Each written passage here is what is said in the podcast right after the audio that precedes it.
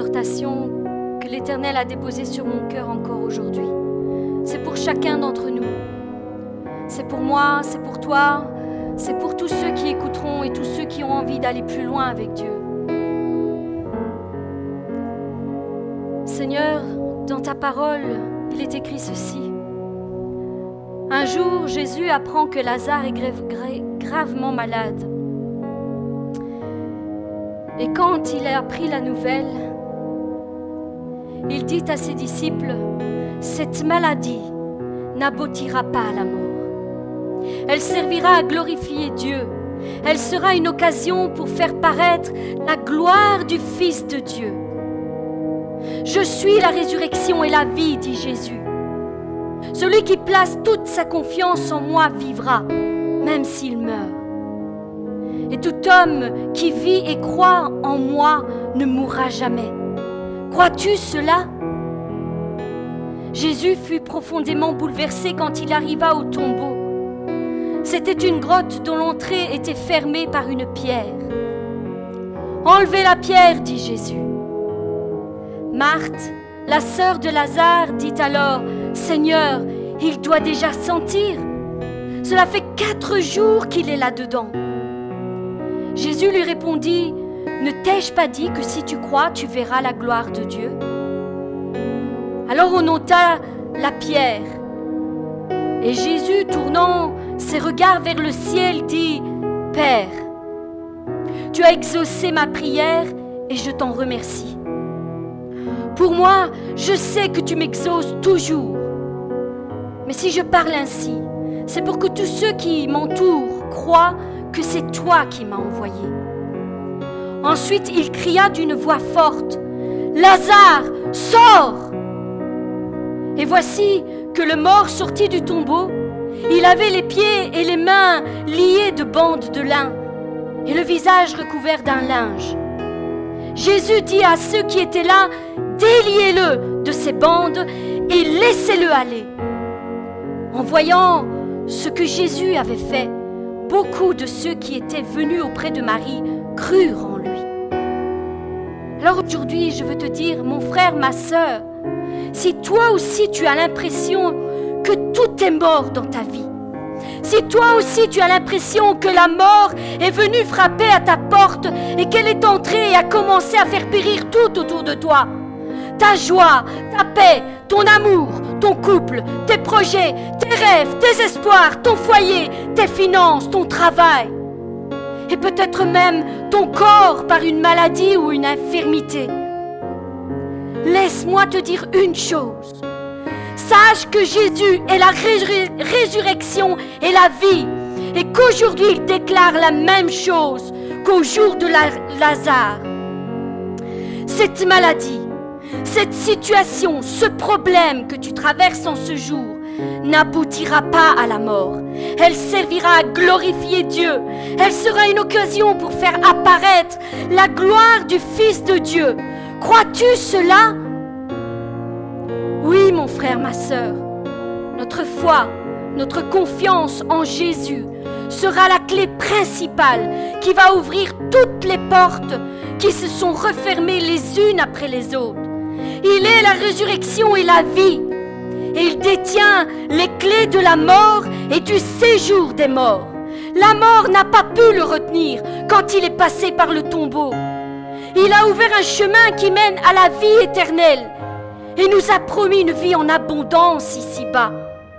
Oui, mes bien-aimés, notre foi est l'élément essentiel qui poussera la main de Dieu à s'étendre sur notre situation car la foi est une ferme assurance des choses qu'on espère, mais elle est aussi la démonstration de celles qu'on ne voit pas, qu'on ne voit pas encore. Jésus honore toujours ceux qui l'honorent. Il honorera la confiance que tu poses en lui. Même si cette situation dure depuis longtemps, peut-être même depuis très longtemps, et qu'elle est venue pourrir tout autour de toi et que tous ceux qui t'entourent te disent, plus jamais ça ne sera comme avant. Plus jamais tu ne retrouveras la santé. Plus jamais ton mari et toi ne retrouverez votre complicité d'autrefois. Plus jamais tu ne pourras profiter d'une bonne situation financière. Tu seras toujours dans les problèmes, toujours dans les difficultés. Tu seras toujours bloqué d'une manière ou d'une autre. Tu marcheras toujours la tête courbée, accablé sous le poids de tes problèmes et de tes difficultés. Lève la tête. Lève la tête car tout cela n'est que mensonge. Oui, que mensonge.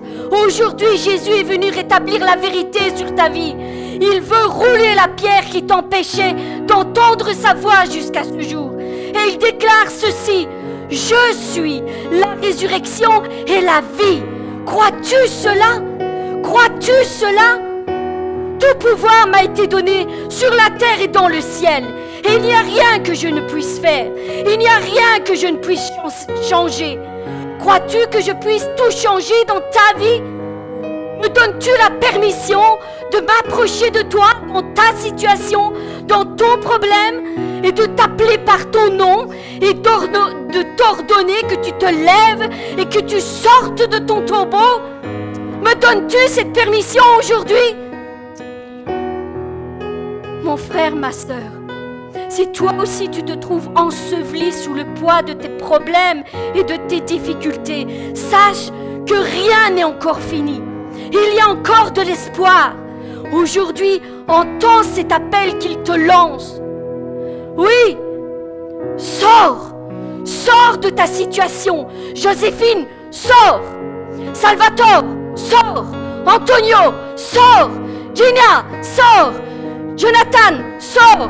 Betty, sors Annie, sors Michel, sors Sortez de vos tombeaux Sortez de vos tombeaux Entendez cette voix qui vous appelle. Levez-vous et sortez de votre situation. Aujourd'hui est un jour de délivrance pour celui qui met sa confiance en Dieu. Ceci n'est pas qu'un simple message, c'est un appel divin. Aujourd'hui, c'est ton jour. Aujourd'hui, la main de Dieu s'étend sur ta vie et change toutes choses. Crois-tu cela? Crois-tu cela? Crois-tu en moi? Ne me limite pas dans ta vie. Ne me limite pas dans ta vie. Laisse-moi faire. Laisse-moi tout diriger. Laisse-moi donner mes ordres à mes anges et changer ta situation. Donne-moi ton cœur tout entier. Et crois en moi. Quel que soit le problème, il n'y a rien qui soit impossible pour moi. Entends-tu sa voix qui t'appelle au loin? L'entends-tu? Il t'appelle par ton nom. Il te tend sa main et te demande d'entrer dans une nouvelle dimension, celle de la foi, la foi qui déplace les montagnes, la foi qui brise les verrous de fer, la foi qui guérit toute maladie, qui ramène à la vie tout ce qui était mort en toi. Sortez, sortez, soyez délivrés, soyez déliés, soyez libres. Mon frère, ma soeur, ose croire que l'impossible est encore possible. Crois-le, tu verras la gloire de Dieu agir sur ta vie. Nous ne servons pas un Dieu mort, nous servons le roi des rois et le seigneur des seigneurs. Il est l'alpha et l'oméga. Et ce qu'il commence, il le termine. Il n'est pas un homme pour abandonner en chemin, pour délaisser ses enfants au milieu des difficultés. Il est là, il est là maintenant, avec toi. Il est à tes côtés en cet instant. Il est ému de compassion pour toi. Il n'attend qu'une seule chose, qu'une seule chose, que tu poses ta confiance en lui et que tu adresses cette même prière que Jésus a élevée vers Dieu au jour de la résurrection de Lazare. Père, tu as exaucé ma prière et je t'en remercie. Dis-le pour ta vie. Père, tu as exaucé ma prière et je t'en remercie. Moi, je sais que tu m'exauces toujours. Je le sais. Mais si je parle ainsi, c'est pour que tous ceux qui m'entourent croient et vois que tu es le maître dans ma vie et qu'à toi, rien n'est impossible. Notre Dieu est au-dessus de tout ce qui se nomme ici-bas. Il est le maître des temps et des circonstances. Il contrôle le naturel et le surnaturel. Rien ne lui est impossible. Rien ne lui est impossible. Rien n'est hors de son pouvoir. Nous servons le Dieu Tout-Puissant. Tout-Puissant. Sa spécialité est de changer et transformer les vies mortes, les vies détruites, les vies anéanties, pour sa gloire, pour que sa gloire soit révélée et que le monde entier sache qu'à lui, tout est possible. Oui, mon frère, ma sœur, élève ta voix vers Dieu et réclame ton miracle aujourd'hui. Réclame ton miracle. Que sa main puissante puisse te toucher et restaurer ta vie tout entière pour la gloire de son nom. Pour la gloire de son nom. Alléluia. Béni sois-tu. Soyez bénis infiniment, abondamment et bien au-delà de tout ce que vous pouvez penser ou même imaginer au nom puissant de Jésus. Alléluia. Alléluia. Béni sois-tu, Jésus.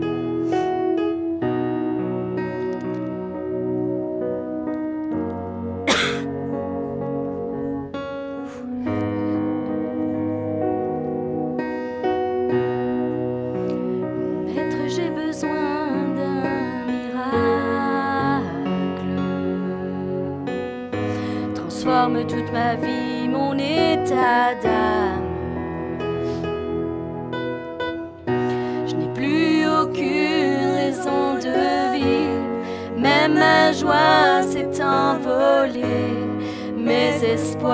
Mes rêves sont brisés. Lazare a entendu ta voix quand la pierre fut enlevée. Au bout de quatre jours, il s'est relevé. Maître, il n'y a rien que je ne puisse faire, juste avoir confiance en ton nom. J'ai besoin d'un miracle. Maître, j'ai besoin d'un miracle. Transforme toute ma vie, mon état d'âme. Je n'ai plus aucune raison de vivre, même ma joie s'est envolée. Mes espoirs, mes rêves sont brisés. Lazare a entendu ta voix quand la pierre fut enlevée. Au bout de quatre jours, il s'est relevé. Maître, il n'y a rien que je puisse faire, juste avoir confiance en ton nom. J'ai tant besoin d'un miracle. Enlève ma pierre. Appelle-moi par mon nom, transforme mon histoire, ressuscite mes rêves, transforme toute ma vie, Seigneur, et fais un miracle. Touche mon âme maintenant, fais-moi sortir de là, ressuscite-moi, enlève ma pierre. Appelle-moi par mon nom, transforme mon histoire, ressuscite mes rêves, transforme toute ma vie, Seigneur, et fais un miracle. Touche mon âme maintenant, fais-moi sortir de là, ressuscite-moi. Maître, j'ai besoin d'un miracle. Transforme toute ma vie, mon état d'âme. Je n'ai plus aucune raison de vivre, même ma joie s'est envolée. Mes espoirs, mes rêves sont brisés. Lazare a entendu ta voix quand la pierre fut enlevée. Au bout de quatre jours, il s'est relevé. Maître, il n'y a rien que je puisse faire, juste avoir confiance en ton nom. J'ai tant besoin d'un miracle. Enlève ma pierre, appelle-moi par mon nom, transforme mon histoire, ressuscite mes rêves, transforme toute ma vie, Seigneur, et fais un miracle. Touche mon âme maintenant. Moi sortir de là, ressuscite-moi, enlève ma pierre, appelle-moi par mon nom, transforme mon histoire, ressuscite mes rêves, transforme toute ma vie, Seigneur, et fais un miracle, touche mon âme maintenant moi sortir de là, ressuscite-moi. Tu es la vraie vie, la force qui vit en moi. Tu es Jésus, Fils de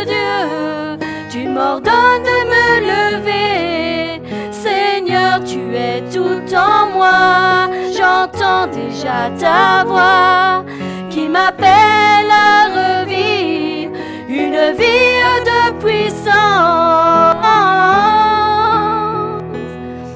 Tu es la vraie vie, la force qui vit en moi. Tu es Jésus, Fils de Dieu. Tu m'ordonnes de.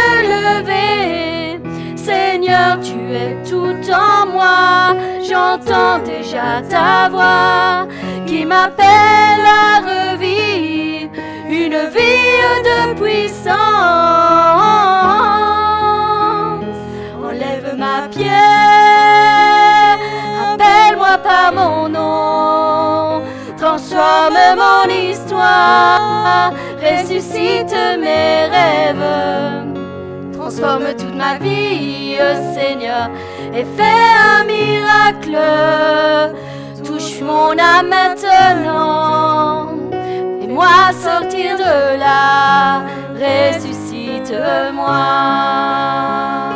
enlève ma pierre, appelle-moi par mon nom, transforme mon histoire, ressuscite mes rêves, transforme toute ma vie, Seigneur, et fais un miracle touche mon âme maintenant.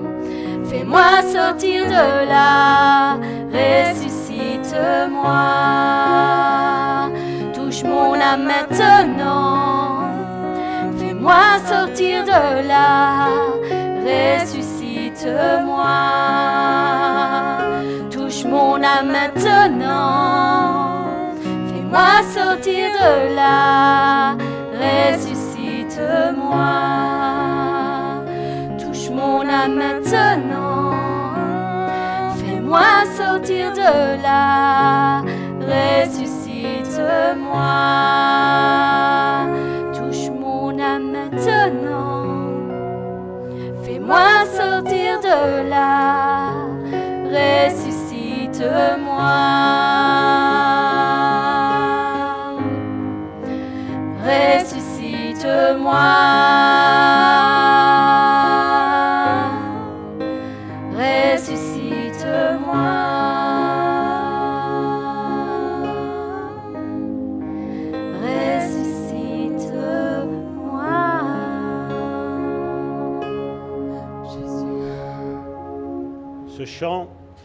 Ce chant dit, Maître, j'ai besoin d'un miracle.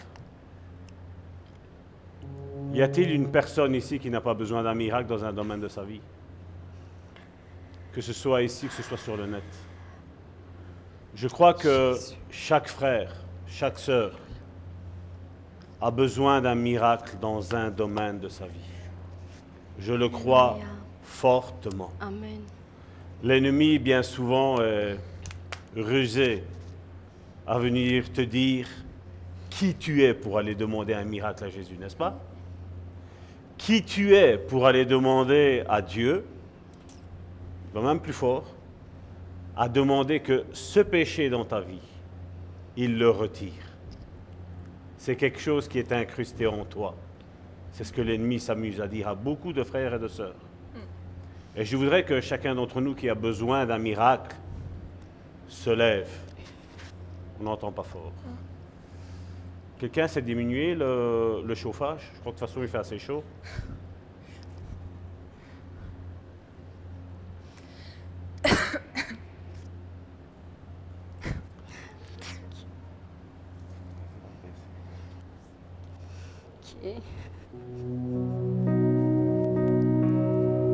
J'ai dit, levons-nous.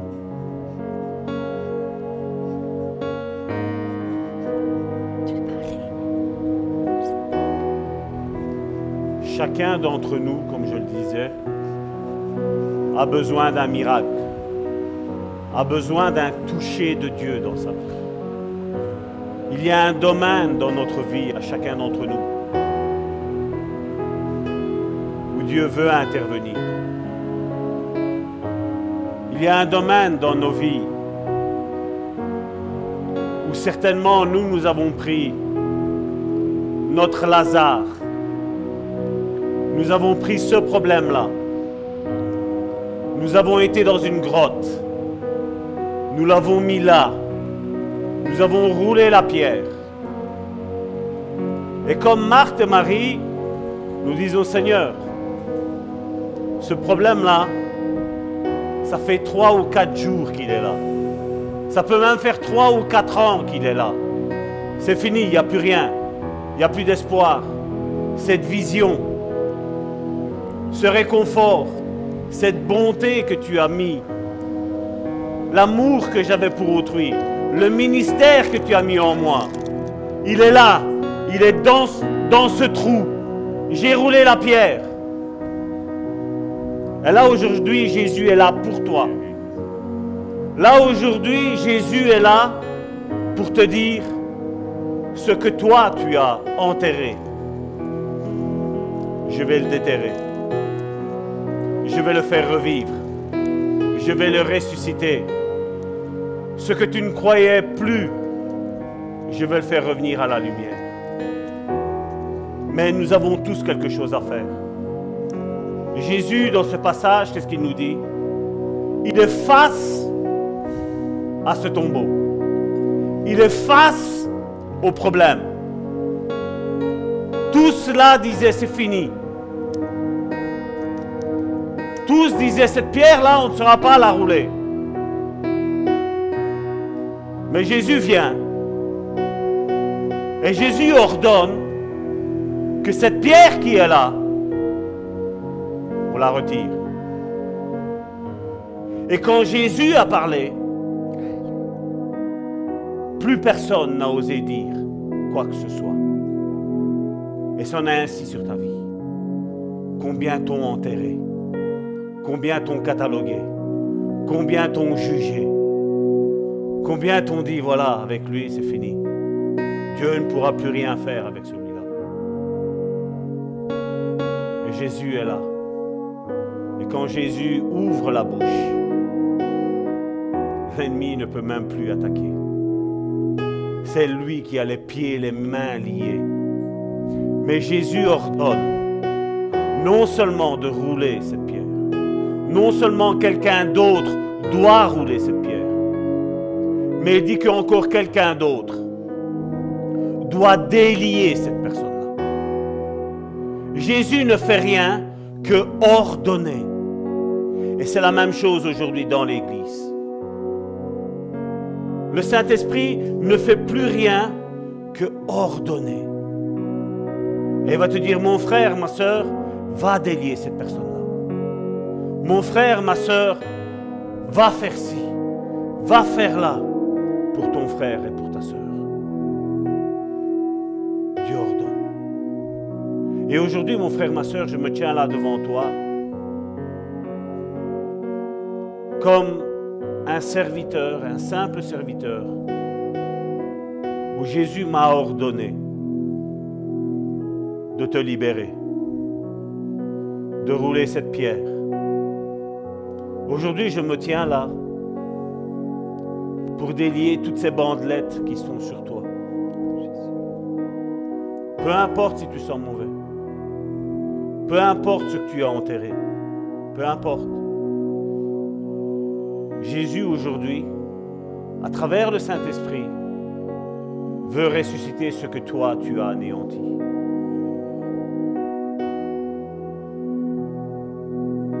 L'Église n'a pas compris ça. L'Église a compris que Dieu faisait tout et que nous, nous n'avons plus rien à faire. Peut-être Dieu est en train de te demander de rouler la pierre pour ton frère et ta sœur qui est dans ce lieu. Ou dans ton lieu de travail aussi. Peut-être Dieu va te demander de retirer les bandelettes de ton semblable qui était mort. Qui était mort. Mon frère, ma sœur, je suis là aujourd'hui, je me tiens devant toi pour dire à cette puissance de la mort, à cet esprit de mort qui règne dans ta vie, lâche-le. Lâche-la maintenant. Peut-être c'est la peur. Et je parle à cet esprit de peur. Et je dis, lâche-le. Lâche-la. Peut-être c'est un esprit d'adultère. Et je dis, lâche-le. Lâche-la.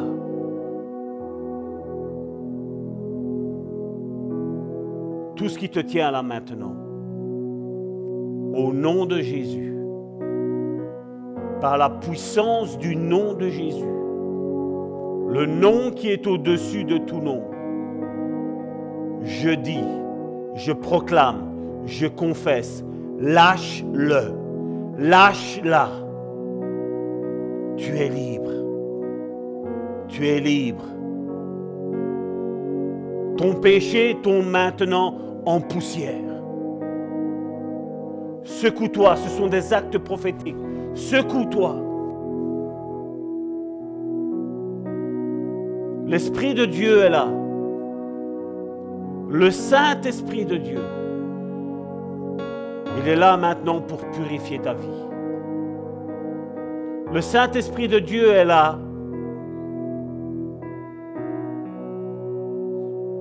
pour guérir la maladie. Comme il a été dit, cette maladie ne portera pas à la mort. Et la voix de Dieu retentit là maintenant, dans ta vie. La voix de Dieu est en train de briser les cancers. La voix de Dieu est en train de briser l'Alzheimer. La voix de Dieu est en train de briser l'aveuglement. Aussi bien charnel que spirituel. C'est brisé maintenant au nom de Jésus.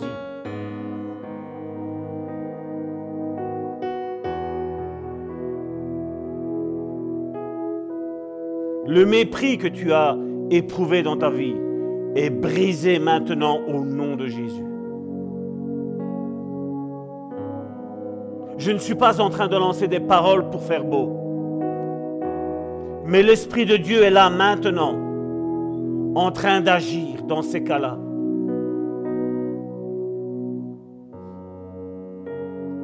Tout écoulement anormal est brisé au nom de Jésus. Tout ce qui t'empêche à rentrer dans ton ministère est brisé au nom de Jésus.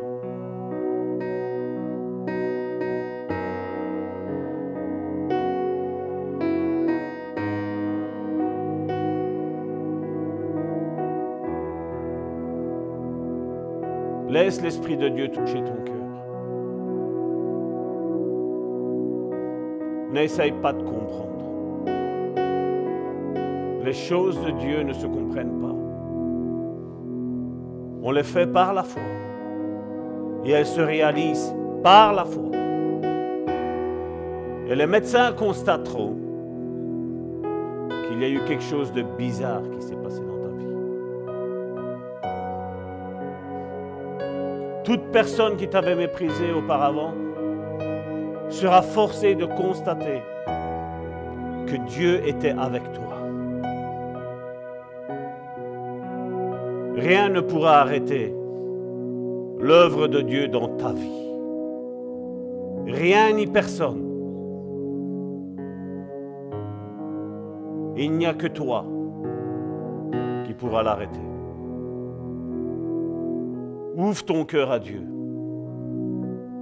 Dis Seigneur, me voilà. Je suis à nu devant toi. Tu sais tout de moi. Tu me connais mieux que moi-même.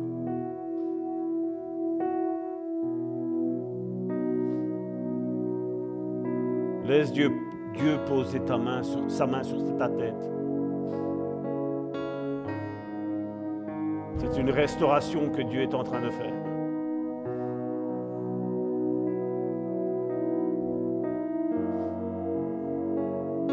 C'est un moment entre toi et Dieu. Laisse-le guérir ton cœur. Laisse-le restaurer tous les morceaux qui ont été déchiquetés par les hommes, par les femmes. Sois réconcilié avec lui. Est appelé le réparateur de brèches, celui qui restaure les cœurs. Laisse-le faire, ne résiste pas.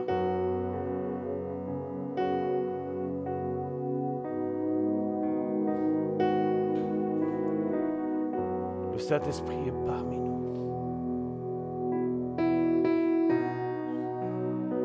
Le Saint-Esprit est en train de toucher ton âme.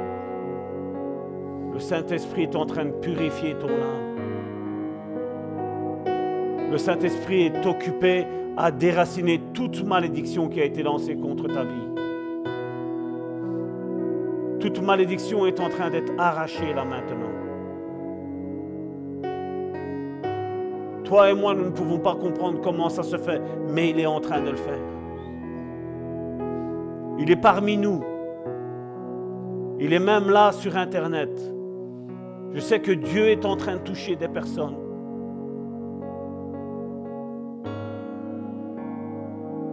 Dieu est en train de guérir ta vie. Dieu est en train de reconstruire ton temple. Dieu est en train de restaurer tout ce qui t'a été détruit. Dieu est en train de récupérer tout ce qui t'a été volé. Laisse-le faire. Ne résiste pas. Lui seul peut faire cette œuvre-là.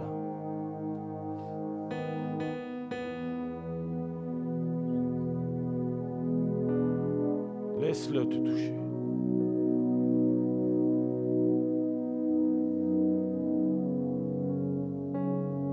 Ta dignité te sera rendue.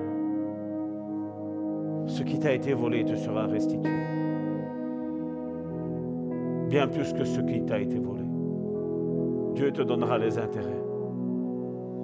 Ces intérêts à lui sont beaucoup plus élevés que les intérêts que nous pouvons avoir ici. Laisse-le te toucher.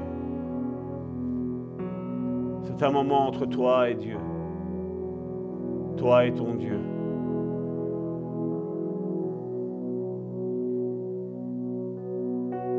Que des personnes ont constamment leur péché devant leurs yeux. Constamment. Tu as déjà demandé à maintes et maintes reprises pardon pour ce péché-là. Mais à chaque fois, tes pensées te trompent. Tes pensées te disent non, ce que tu as fait est grave.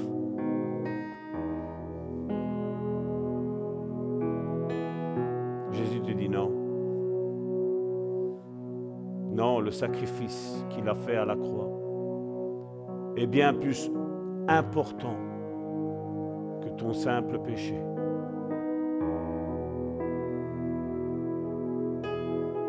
Le sacrifice à la croix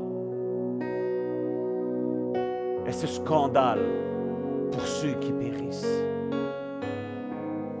Mais pour ceux qui sont ressuscités, c'est la puissance de la prédication de la croix.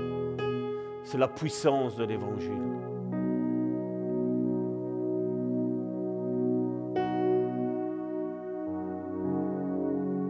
Laisse le Saint-Esprit œuvrer dans ta vie. Ton pardon, ton excuse est accueilli au trône de la grâce de Dieu. Et Dieu t'envoie son pardon maintenant dans ta vie. Pardonne-toi à toi-même. Pardon de Dieu est accessible pour ta vie. Arrête de pourrir ta vie à ne pas te pardonner toi-même de ce que tu as fait auparavant. Laisse Dieu te pardonner. C'est déjà fait. Rien n'est plus grand que l'amour qu'il a pour toi. Rien. Laisse-le te restaurer. Sans son amour tomber sur toi. Laisse-toi envahir par cet amour. Cet amour qui n'est pas avec une arrière-pensée d'autre chose, non. Dieu déverse son amour sur ses enfants. Dieu comprend par quoi tu es passé. Dieu te comprend parfaitement. Et Dieu veut guérir ton passé. Te donner un avenir, un présent. Et pour te donner une espérance, un futur. Mais tu as besoin d'être réconcilié avec ton passé. Tu as besoin de, de mettre ce passé-là maintenant, que toi tu te rappelles, faire comme Jésus a fait il l'a effacé. Il est temps que tu effaces ce passé. Il est temps que tu ne t'identifies plus avec ce passé. Mais il est temps que tu t'identifies avec ton présent. Ce péché n'est plus dans ta vie. Il a été complètement effacé.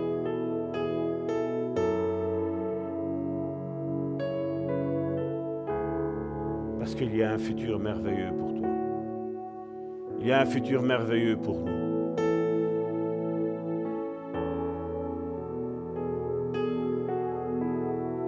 Frère, ma soeur, laisse-toi envahir de cet amour. Laisse-toi envahir de cette présence du Saint-Esprit qui colmate toutes les brèches, qui passe en revue ton armure et qui la reconstruit qui répare toute ton armure. Ça, c'est l'œuvre du Saint-Esprit. Ce méconnu dans les églises. Et comme je dis toujours, si l'Église aurait connu l'œuvre du Saint-Esprit, il ne l'aurait pas mis dehors. Il l'aurait laissé colmater les vies de ceux qui s'approchent de Dieu. Laisse-toi envahir de cet amour. Jésus a ordonné. Ceux qui étaient là ont roulé cette pierre. Ceux qui étaient là ont retiré ces bandelettes qui étaient là, présentes. Sur les bandelettes, peut-être c'était écrit chacun des péchés de Lazare. Et Jésus a demandé de les retirer.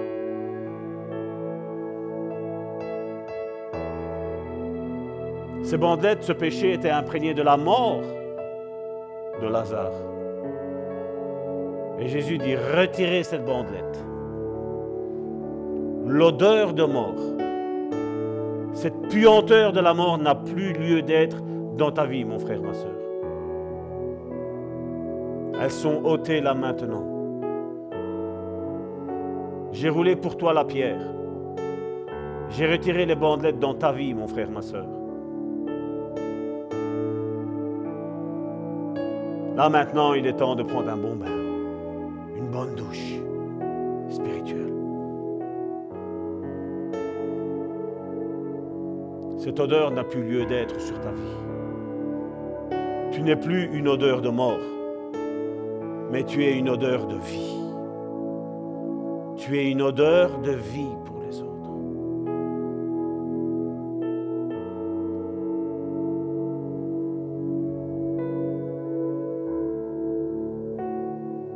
ma soeur, reste dans cet amour.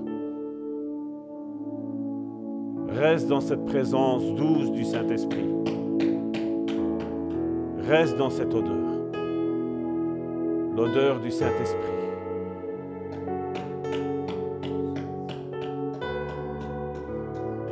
Ça ne plaît pas à l'ennemi ce moment. Mais ce n'est pas grave. C'est ton moment. C'est notre moment. Focalise-toi sur le Saint-Esprit.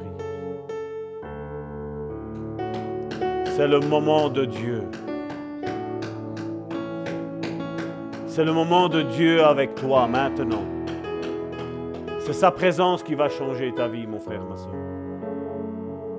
Ce n'est pas ma présence. Non, c'est la présence du Saint-Esprit. Présence du Saint-Esprit qui agit là maintenant dans ta vie, mon frère, ma soeur.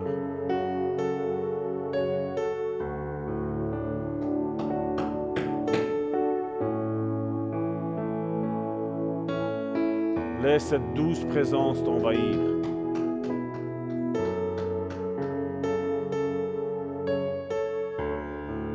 La voix de Dieu transperce les océans.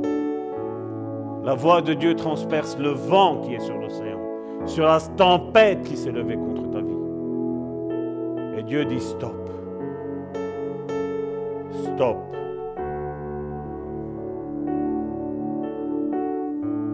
Laisse-toi restaurer par lui.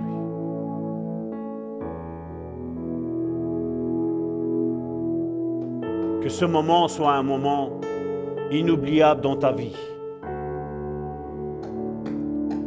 Que ce moment soit un moment où tu vas rechercher toujours plus la vie du Saint-Esprit dans ta vie, mon frère, ma soeur. Laisse le Saint-Esprit toucher ta vie. Ne repars pas de ce lieu comme tu es rentré, mais repars de ce lieu totalement changé et transformé.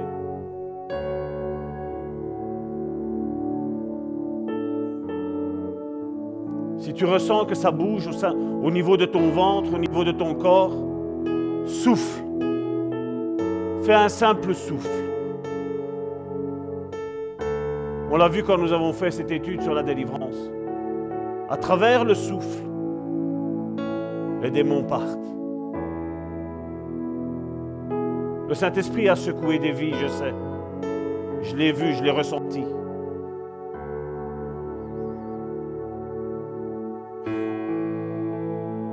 Souffle. Souffle. Ça paraît si simple, mais c'est si simple. C'est les hommes qui ont tout compliqué. Tout est simple dans les choses de Dieu.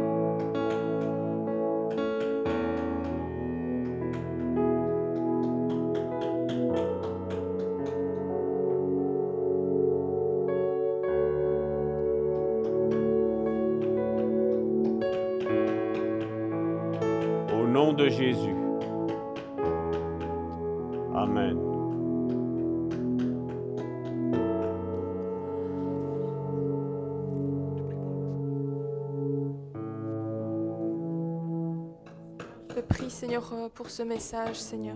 Merci, Seigneur, parce que nous avons déjà été grandement bénis, Seigneur.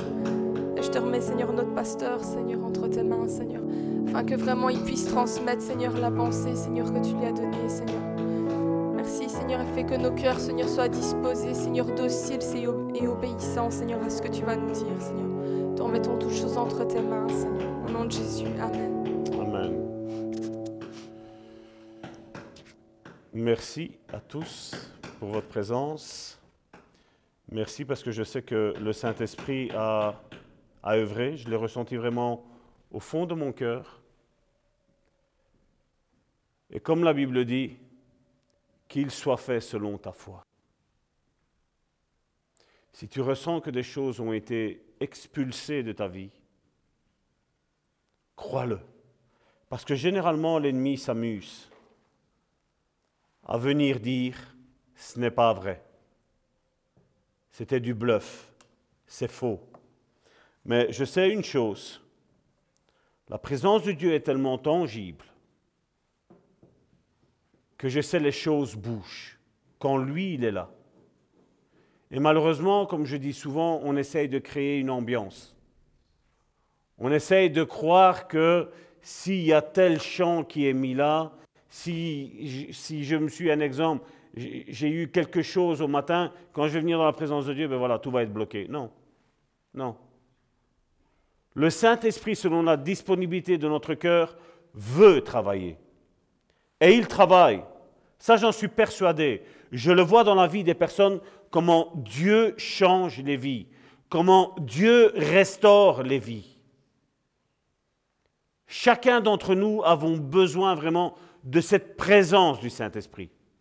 Chacun d'entre nous, si on découvrirait la grâce qui nous est faite de nous réunir tous ensemble, ben, on aurait hâte de vouloir se réunir. Malheureusement, ben, l'Église aujourd'hui est ce qu'elle est. Et comme je dis, nous ne voulons pas nous conformer. Nous, nous voulons que quand le Saint-Esprit est là, mais ben, que lui fasse les choses. Nous ne sommes pas là pour faire un show. Nous ne sommes pas là. Comme je dis, et on le voit à travers ces études avec Malachi, les sacrificateurs sont arrivés à un moment donné de leur vie où plus rien n'avait d'importance. Ils étaient, c'était la troisième porte. On a vu donc la première, c'était la porte de l'ingratitude. La deuxième, c'était le vent de l'honneur aux hommes. Et la troisième était le vent d'être fatigué des choses de Dieu. Mais je dis, mais quand on vit ça, comment tu peux être fatigué des choses de Dieu? Tu as envie d'être présent. Tu as envie que le Saint-Esprit bouscule les vies, bouscule ma vie. Tu as envie que le Saint-Esprit change ta vie. Et qu'après qu'elle a changé ta vie, tu as envie qu'elle change la vie de ton frère, de ta sœur. Et aujourd'hui, il y a ce, vent qui a soufflé. La porte était ouverte. Et qu'est-ce qu'il s'est passé? La flamme s'est éteinte. Et beaucoup rentrent dans, l'Église avec cette manière de penser que c'est éteint, on ne saura plus rien faire. Non. Moi, je dis, Dieu n'éteindra pas le luminon qui fume. Cette petite flamme qui est là en toi, Dieu va souffler dessus et il va la ranimer. Vous avez déjà vu en période d'été quand on fait le barbecue? Une fois que tu as cuit ta viande, tu vas le lendemain, c'est court chaud. Et qu'est-ce que tu dois faire? Tu reprends du charbon de bois, tu le remets dessus, tu n'as plus besoin de rien d'autre. Ça va reprendre tout seul. Et l'Église est dans cet état-là aujourd'hui. L'Église universelle est dans cet état. Pourquoi? Parce que voilà ce que Malachie disait, on l'a vu la semaine dernière. La semaine dernière. Malachie chapitre 1 verset 13. Vous dites, quelle fatigue Et vous le dédaignez, dit l'Éternel des armées. Et cependant, vous amenez ce qui est dérobé, boiteux ou infirme. Et ce sont les offrandes que vous faites. Puis-je les agréer de vos mains, dit l'Éternel? Verset 14. C'est la suite du verset 13. Maudit soit le trompeur qui a dans son troupeau un mâle et qui voue et sacrifie au Seigneur une bête chétive. Une bête que quelque chose que ces sacrificateurs sont dit à quoi ça sert de lui offrir tout ça? Moi, sacrificateur, je suis bien. Si le peuple de Dieu a des problèmes, c'est leur problème. Mais comme je l'ai dit, ce mot sacrificateur, ça c'était pour parler aux sacrificateurs de l'Ancien Testament. Mais aujourd'hui, Dieu parle aux sacrificateurs du Nouveau Testament. Et dans les sacrificateurs du Nouveau Testament, il y a des sacrificateurs et des sacrificatrices. Toi et moi, nous sommes un sacerdoce royal maintenant. Toi et moi, nous faisons part de ce ministère. Il n'y a pas une élite. Tous ceux qui ont accepté Christ dans leur vie et où Dieu transforme les vies, la Bible nous parle que nous sommes des sacrificateurs. C'est Pierre qui le dit. Et il va même jusqu'à préciser que nous sommes un sacrificateur royal de la lignée de Dieu. Mais seulement, qu'est-ce qu'ils se disent? Quelle fatigue C'est ce qu'ils se disaient. Quelle fatigue d'allumer la lampe. Eux, c'était donc le vendredi et samedi. Quelle fatigue tous les vendredis d'allumer cette lampe. Nous, on le porte à aujourd'hui, on dirait quelle fatigue d'allumer la lampe. Je, je, vais là, je suis la lampe et j'allume le culte. Je mets le feu au culte. Je rends un culte à Dieu. Et eux disaient, quelle fatigue d'allumer la lampe. Quelle fatigue d'offrir un sacrifice. Quelle fatigue de faire une relation d'aide aux brebis du Seigneur qui sont malades. J'ai pas le temps, c'est ce qu'ils se disaient. J'ai assez avec mes problèmes. Mais ils n'en avaient pas. Quelle fatigue de faire la délivrance aux chrétiens. Quelle fatigue de se lever et d'aller à l'église. Quelle fatigue. Une fois, quelqu'un m'a sonné, m'a dit Salvatore, moi, le culte à 15 heures, ça, me dérange. Et j'ai dit À quelle heure tu veux qu'on le fasse? Au matin, à 9 heures. Je dis Mais j'ai ma soeur, je dis Tu viens de là-bas. Pour venir jusqu'ici, tu en as pour une heure. Je dis Tu dois être habillé et partir de chez toi à 8 heures du matin pour avoir le culte à 9 heures, n'est-ce pas? Oui. Je dis, combien de fois de temps pour préparer? Une heure quart. J'imagine, imagine le temps, qui, le temps qu'il va te falloir. Quand est-ce que tu vas te lever? Quand est-ce que tu vas te préparer? Quand est-ce que tu vas partir Et quand est-ce que tu vas arriver jusqu'ici? Je dis, pour toi, le culte à 9 heures, ça ne te va pas parce que tu es loin de l'église de Bon Samaritain.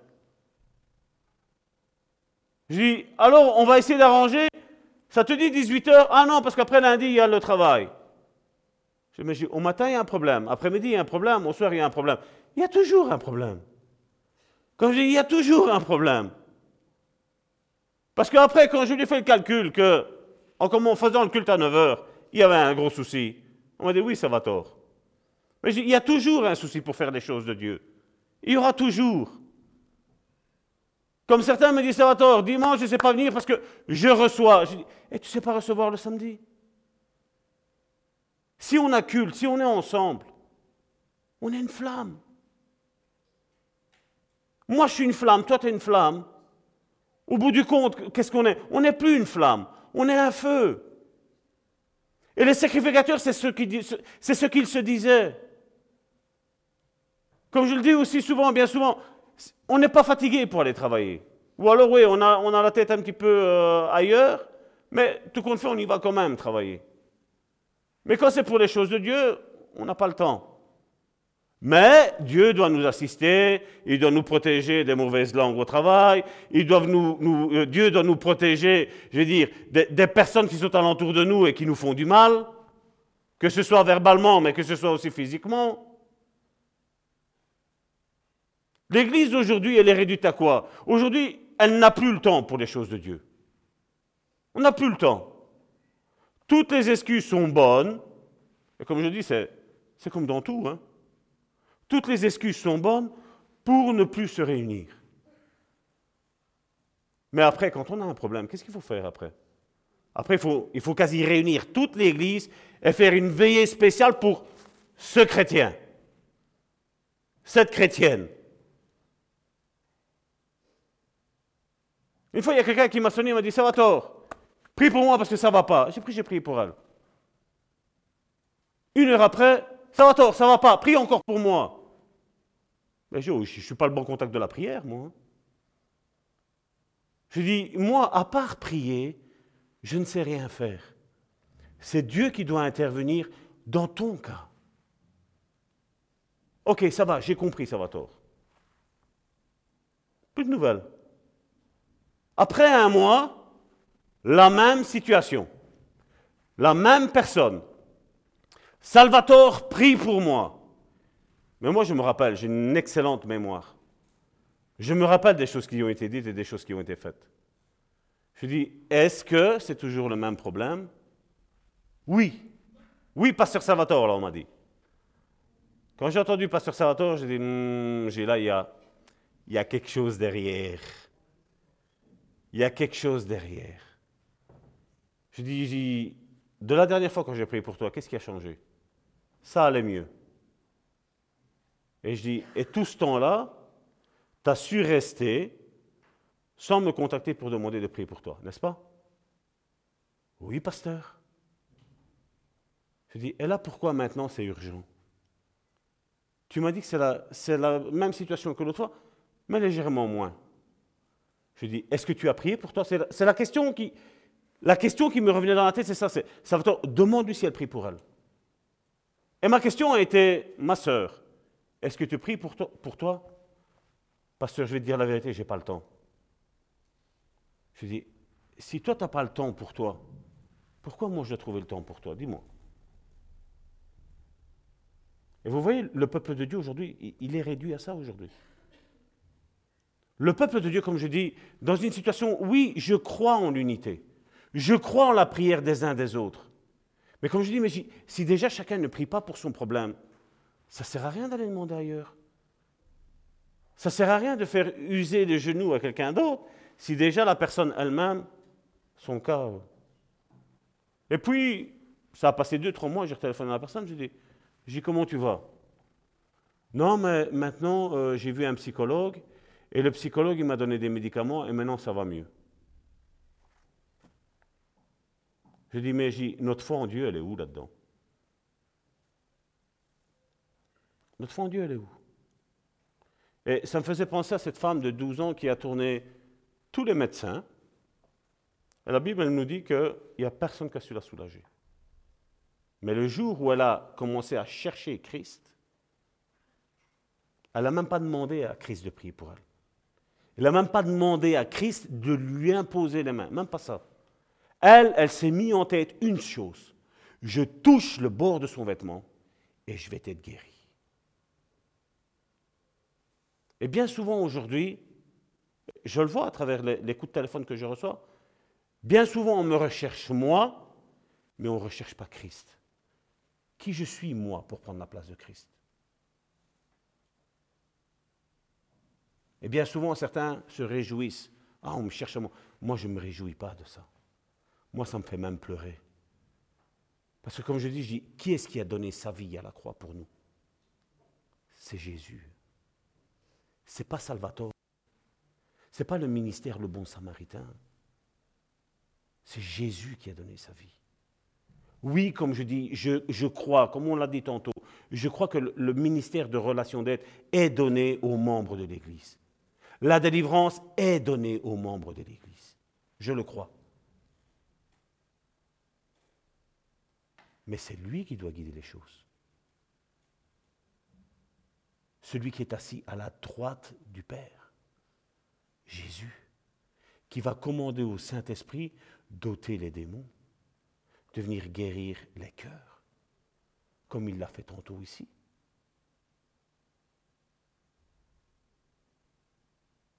La même ambiance que vous avez ressentie ici, d'autres n'auront rien ressenti du Saint-Esprit. Pourquoi? Parce que les pensées étaient ailleurs. Les pensées peut-être étaient focalisées sur ce que moi je disais. Mais moi je ne suis qu'un être humain comme tout le monde. Et ce que nous devons rechercher, c'est cette douce présence du Saint-Esprit qui vient restaurer les vies.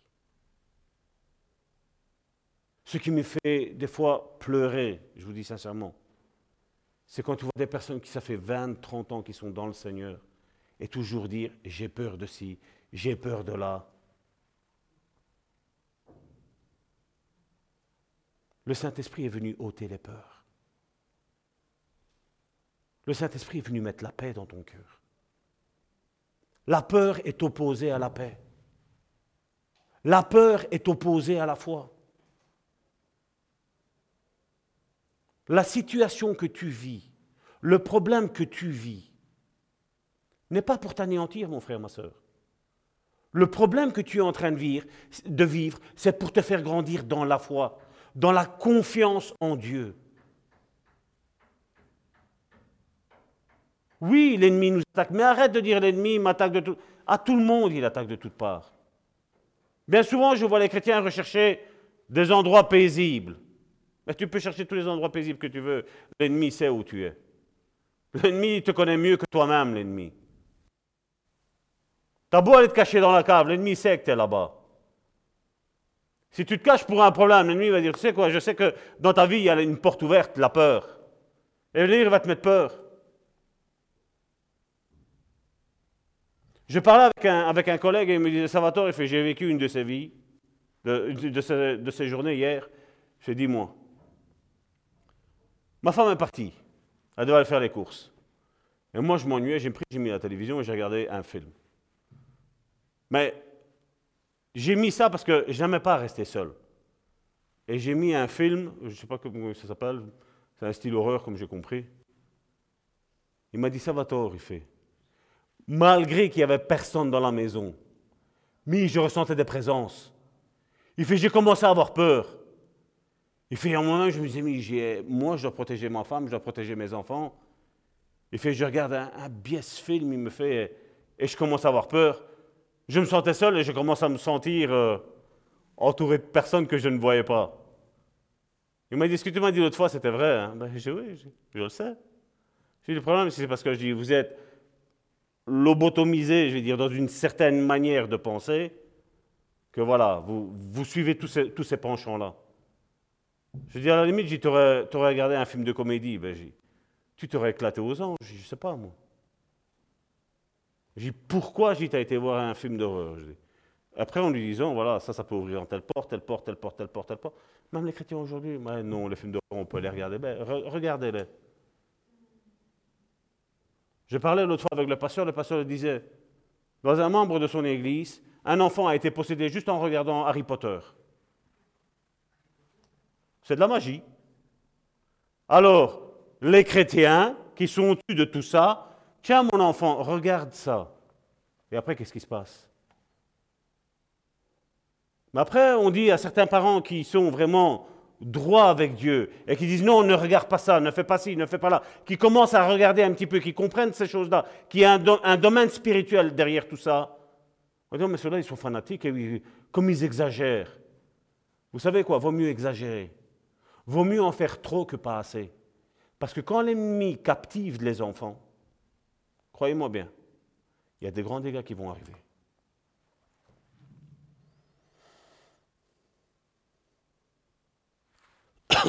Malachie, verset 1, euh, chapitre 1, verset 14 disait Maudit soit le trompeur qui a dans son troupeau un mâle. Quand Dieu dit maudit, est-ce qu'il est en train de bénir? Il parle à qui? Au sacrificateur. Il parlait à toute personne qui, si on le reporte, si on fait la mise à jour à aujourd'hui, avait accepté Christ. Maudit. Dieu lance une malédiction. Jésus, si vous lisez les évangiles, à un moment donné, lui aussi maudit. Quand il dit malheur à vous, scribes, pharisiens. Alors on voit pharisien, on voit quelqu'un d'important on voit un pasteur. Mais comme je dis, à l'heure actuelle, on est tous au service de Christ. Tous. Tous. Et ne pas entendre la voix de Dieu en laissant les portes ouvertes, là, comme il est mis là. Et on va voir la, prochaine porte, la quatrième, on va rentrer. Vous savez quelle est la quatrième porte? Nous avons vu donc la troisième, c'était laquelle? En avoir marre des choses de Dieu. Comme je dis, aller à l'église, lire sa Bible, prier, chercher le Saint-Esprit dans sa chambre. Pas chercher Jésus, hein, chercher le Saint-Esprit dans sa chambre. Parce que la Bible me dit que Jésus est à la droite du Père et il intercède pour nous. Et il nous a dit, il vous est avantageux que je m'en vais auprès du Père, ainsi je vous envoie le Saint-Esprit. Donc maintenant, la personne que toi et moi nous devons rechercher, c'est cette présence du Saint-Esprit. Comment elle est la, présence du Saint-Esprit? Ma soeur, je crois que tu l'as goûté. Hein. c'est merveilleux. Hein. C'est ça le Saint-Esprit. Le Saint-Esprit ne vient pas condamner. La Bible nous parle que la parole de Dieu est là pour encourager, exhorter, relever. Ça, ce sont les trois buts de la parole de Dieu. Et quelqu'un qui est loin de Dieu, de sa bouche ne sort que consolation, exhortation et encouragement. Quelqu'un qui vient te décourager dans ce que tu es en train de faire, je suis désolé, ça ne vient pas de Dieu. Quelqu'un qui est en train de t'écraser dans ce que tu es en train de faire comme service pour Dieu, ça ne vient pas de Dieu. Et l'exhortation, ce n'est pas les coups de fouet, comme certains pensent. Ah, j'ai une prédication qui est préparée, je vais donner. Mais qu'est-ce que tu vas donner? On est là, toi et moi, pour relever, pour reconstruire les vies des personnes qui ont été détruites. Tantôt, je parlerai de David Wilkerson. David Wilkerson a été un excellent homme de Dieu.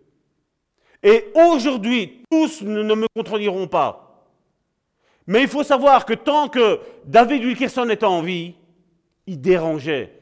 Les mêmes personnes qui disaient que David Wilkerson aujourd'hui est un homme de Dieu parce que maintenant il est mort, les mêmes personnes détruisaient David Wilkerson parlait mal contre le, contre le message que David Wilkerson avait à donner. Pour moi, David Wilkerson a été un grand prophète pour le monde entier. Et il dérangeait les petits religieux. Il dérangeait. Mais tant qu'il est en vie, ben voilà, non, j'aime pas, j'aime pas il exagère. Là, tout le monde est sauvé, tout le monde est ici, tout le monde est là. Et on prenait des versets ici et là. Maintenant qu'il est mort, maintenant il y en a beaucoup qui prennent ces livres et qui commencent à les prêcher maintenant. Mais ce n'est pas parce que tu vas prendre les livres de David Luckerson et que tu vas faire le perroquet de, A à Z qu'il va y avoir une onction qui va être dégagée de toi. Parce qu'une fois que les livres de David Wilkerson sont finis, il va falloir continuer à prêcher. Parce qu'il y en a beaucoup qui prêchent comme ça. On va piocher à gauche, on va piocher à droite. Mais ce que Dieu veut donner, c'est une onction fraîche à son peuple. C'est des temps de rafraîchissement que nous sommes en train de vivre. Dieu est en train de se préparer une armée. Il se la prépare. Mais pas avec euh, ceux qui commencent à, à gauche. Non, Dieu veut que tu aies ta doctrine, que tu comprennes les choses de Dieu. Et pour comprendre les choses de Dieu, toi et moi, nous avons besoin du Saint-Esprit. C'est lui, la Bible nous dit, il vous conduira dans toute la vérité. Parce que certains aujourd'hui disent, le Saint-Esprit m'a dit, voilà, je dois divorcer de ma femme. Je suis désolé, ça, c'est pas le Saint-Esprit, ça. Le Saint-Esprit me dit que j'ai le plus grand ministère. C'est pas le Saint-Esprit, ça. Parce que Jean chapitre 3, à, la fin, vers le verset 60, euh, c'est 3 ou 6, moins, vous lisez chapitre 3 et chapitre 6 du livre de Jean, et il dit, Dieu nous a donné le Saint-Esprit sans aucune mesure. C'est pas comme quand tu vas chercher ta voiture et que tu commences à cocher un petit peu les options que tu veux. Le pacte Saint-Esprit que Dieu t'a donné, il y a tout temps. Et le pacte Saint-Esprit que tu as est le même que le mien, est le même que ceux qu'on appelle aujourd'hui les grands hommes de Dieu. Ça, c'est le Saint-Esprit. Certains cherchent en disant Ah, il est mis premièrement apôtre, voilà, je suis apôtre. C'est pas vrai, ça. C'est pas vrai. Là, il y a un esprit de domination derrière tout ça. Et combien sont comme ça aujourd'hui, en train d'oppresser le peuple de Dieu?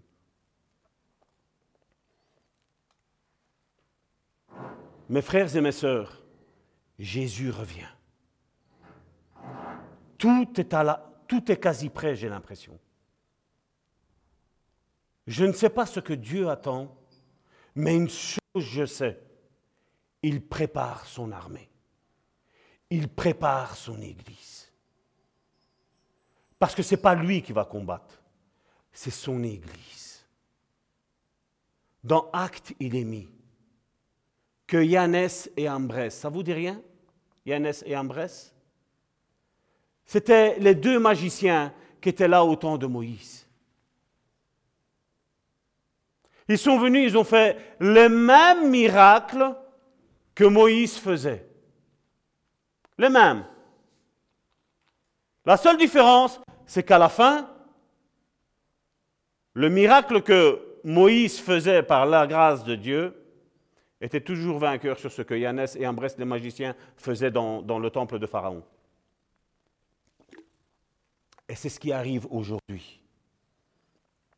Beaucoup ont cet esprit de Yannès et Ambrès.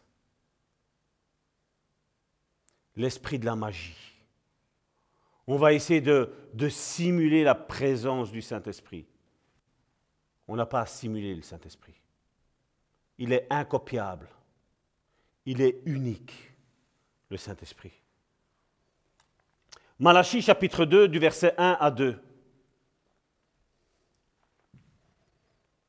Malachie chapitre 2, verset 1 à 2. Maintenant, à vous cet ordre. Qu'est-ce qu'il est mis après?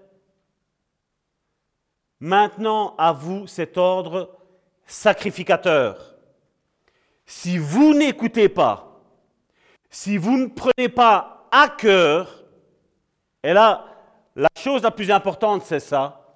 Si vous ne prenez pas à cœur, remets ici,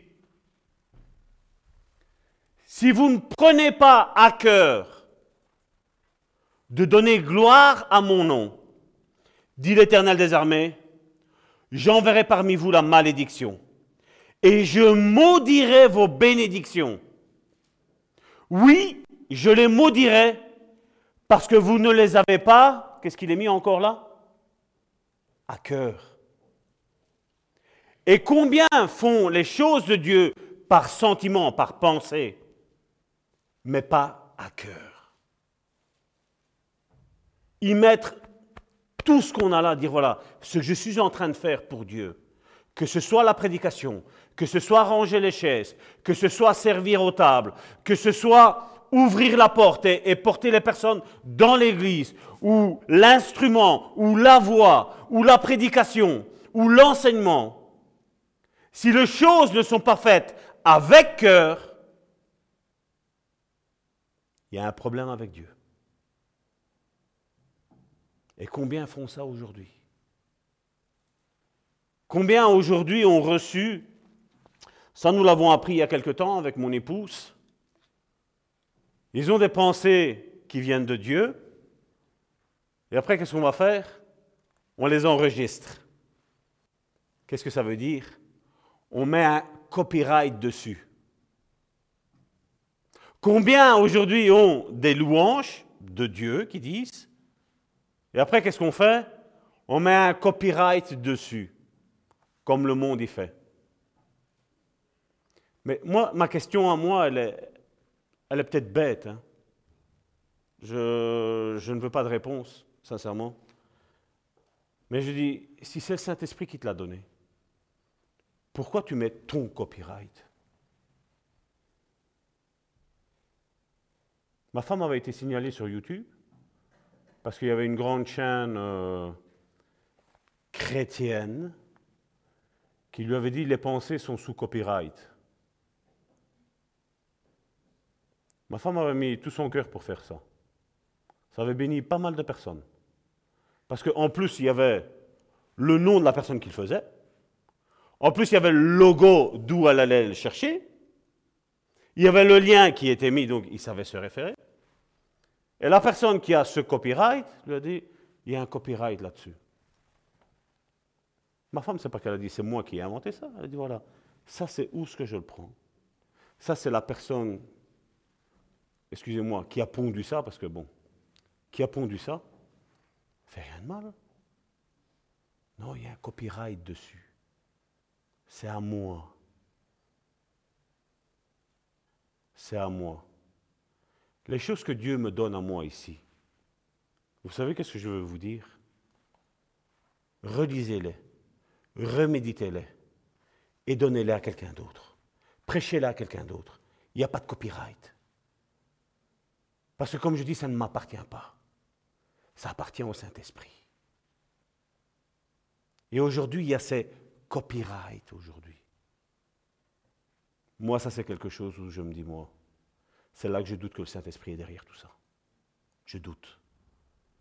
Parce que si tu sais que tu es incapable de rien, et moi je suis, je suis incapable de prêcher, je suis incapable de dire la parole et de comprendre la parole, je suis incapable. Je sais une chose, c'est le Saint-Esprit qui me rend capable. Quand je vois aujourd'hui, et j'entends beaucoup dire, nous, on a la vérité. Nous, on a la vérité. Ben, je dis, prends, diffuse-la. On a YouTube, on a Facebook, on a plein, on a plein de domaines aujourd'hui où tu peux évangéliser. Ce que nous faisons, c'est de l'évangélisation. Pour ceux qui ne connaissent pas Dieu. J'ai un collègue que dimanche après dimanche, il écoute le culte. Oui, il ne vient pas à l'église. Mais je m'en moque, moi, de venir à l'église ou de ne pas venir à l'église. Je m'en moque. Quand Dieu, le Saint-Esprit, touchera son cœur, il sera là parmi nous. Parce que je suis persuadé d'une chose, c'est que quand le Saint-Esprit touche un cœur, il prend la personne et dit, va à l'église. Comme certains de nos frères et nos sœurs, ils ont été détruits par leur église qui sont là en l'environnement, qu'est-ce qu'ils font? Ils prennent, ils regardent le bon samaritain. Et là, ils sont restaurés, là, ils sont guéris. Il y a une sœur qui, il a pas plus tard que, je crois que ça fait deux mois, elle m'a dit, écoute, pasteur Salvatore, moi je vais venir me faire baptiser chez vous. Je vais faire mon baptême chez vous. Parce que j'ai été baptisé là-bas où j'étais, ils étaient à côté de la plaque. Elle fait, moi, je veux renouveler mes vœux avec Dieu. Est-ce que, que je peux? Mais oui que tu peux, ma sœur. Mais oui. Dieu ne nous a pas dit que tu vas te faire baptiser une fois, ou deux fois, ou trois fois. Il n'y a pas. Voilà. Quand tu auras cru, quand tu te rends compte que maintenant ta vie, elle est vraiment. il y a un changement, il y a un chamboulement de ta vie, et que tu as envie de te rebaptiser, ben gloire à Dieu. Refais-le. Dieu ne va pas te condamner en disant tu t'es baptisé deux fois, tu t'es baptisé trois fois. Dieu ne va pas te condamner. Le baptême n'est rien d'autre qu'une nouvelle naissance intérieure que tu as eue, et maintenant tu dis voilà, maintenant je vais la manifester. Beaucoup prêchent que le baptême sauve. Le baptême ne sauve pas. Le brigand qui était à la croix avec Jésus, est-ce qu'il a eu le temps d'être détaché, de descendre, de prendre son bain avec Jésus et après de remonter à la croix? La Bible ne nous parle pas de ça. Comme on dit, nous qu'on est libres, on le fait. On le fait, le baptême. Mais certaines personnes n'auront pas le temps de le faire. Comme ce brigand, nous avons ce texte dans la Bible. Et on voit, comme je le disais tantôt, le quatrième vent, c'est le vent de la distraction. Pourquoi il y en a beaucoup qui n'aiment pas venir au culte à 15 heures? Parce que de 1, il y a la Formule 1. De 2, il y a des matchs de football. De 3, il y a ce jardin loisir, un truc ainsi. Certains veulent, tu vois, leurs émissions. Et quand tu as le malheur de leur dire, enregistre-les, tu les regarderas après, mais non, je ne peux pas les regarder en live.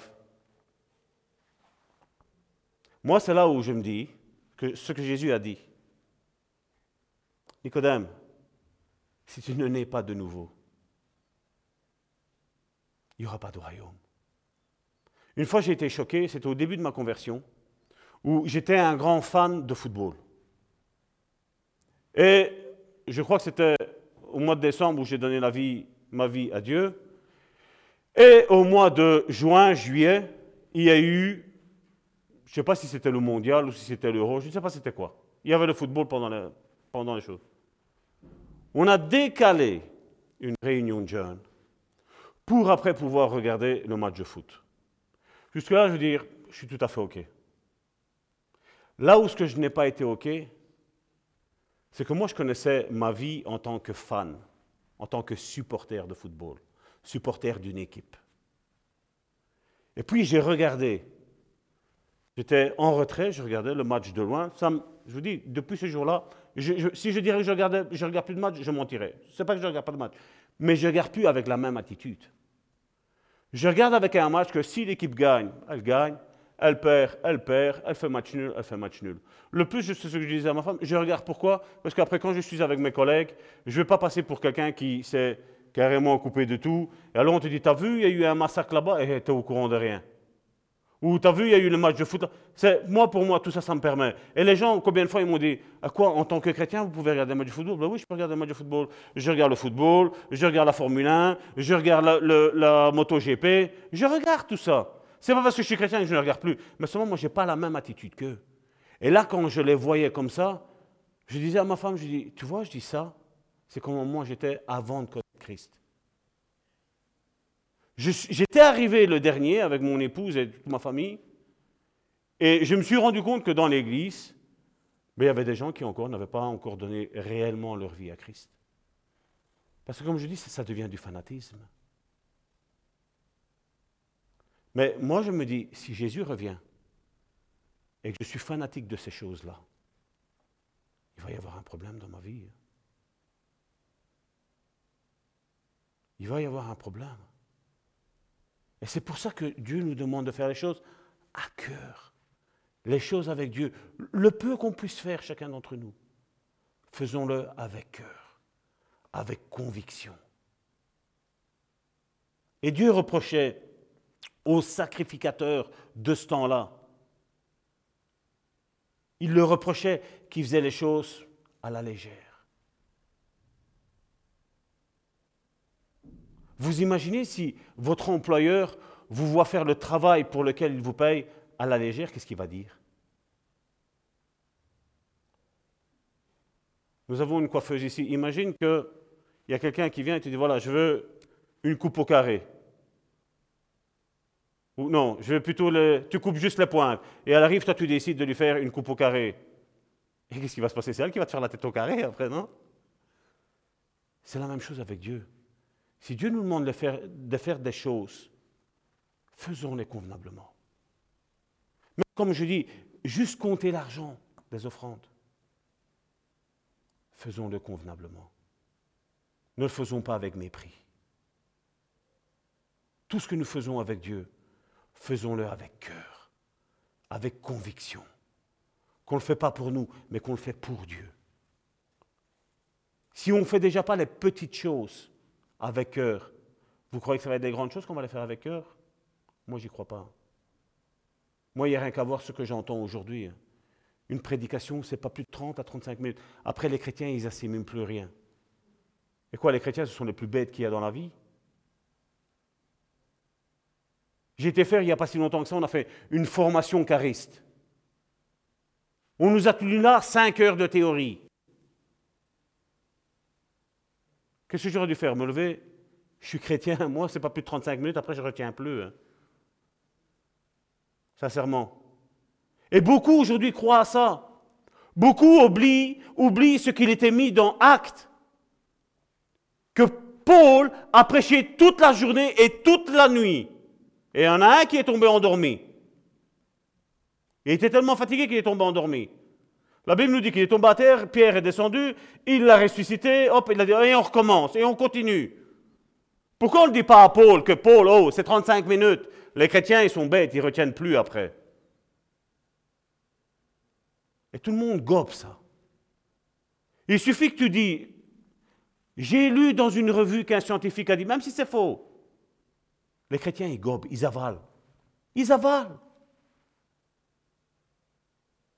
Moi, il y aurait un scientifique qui me dirait que Dieu n'existe pas. Il n'y a rien qui va faire changer ma foi. Moi, je sais que Dieu, il existe. De moi-même, je n'aurais pas pu changer. Mais lui m'a changé. Et non seulement à moi, mais je vois la vie, comment Dieu transforme les vies des autres. Je vois quand l'autre fois on parlait avec, avec mon épouse, on a eu quelqu'un et je disais à ma femme, on ne la voyait pas, la personne, c'était au téléphone. Je disais à Karine, je dis, Karine, je ressens ça. Karine me dit, bon, peut-être. Et puis quand on a, elle nous a envoyé sa photo, on voyait. Ce que je ressentais, je disais à ma, femme, elle m'a dit, elle m'a dit, ça, regarde la photo, elle m'a envoyé sa photo, regarde ce que tu disais. Effectivement, on voyait. Je ne peux pas parler parce que je... Mais ce que je voyais, ce que je ressentais, était là. Et ça, tu ne l'inventes pas ainsi, ça. Ça, c'est l'onction du Saint-Esprit qui veut guérir. Et d'ailleurs, quand on a prié pour elle, j'ai prié pour ça. Même s'il n'y avait pas, j'ai prié. Parce qu'au fond de moi, il y avait cette conviction. Mais quand j'ai vu la photo, j'ai dit, hey, merci Seigneur. Et bien souvent, à quoi on reconnaît un bon chrétien?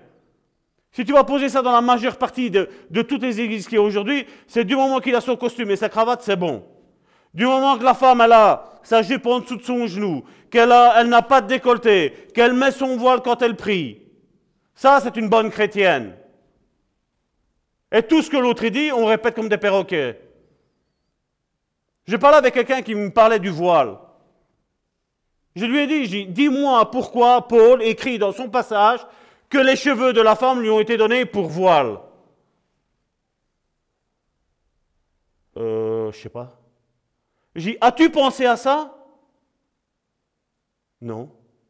Je dis, si Paul dit ça, c'est que quelque part, si les cheveux ont été donnés pour voile à la femme, c'est que quelque part, la femme à qui il parlait, à, l'épître de Corinthe, qu'il a écrit ça, c'est que la femme avait rasé ses cheveux.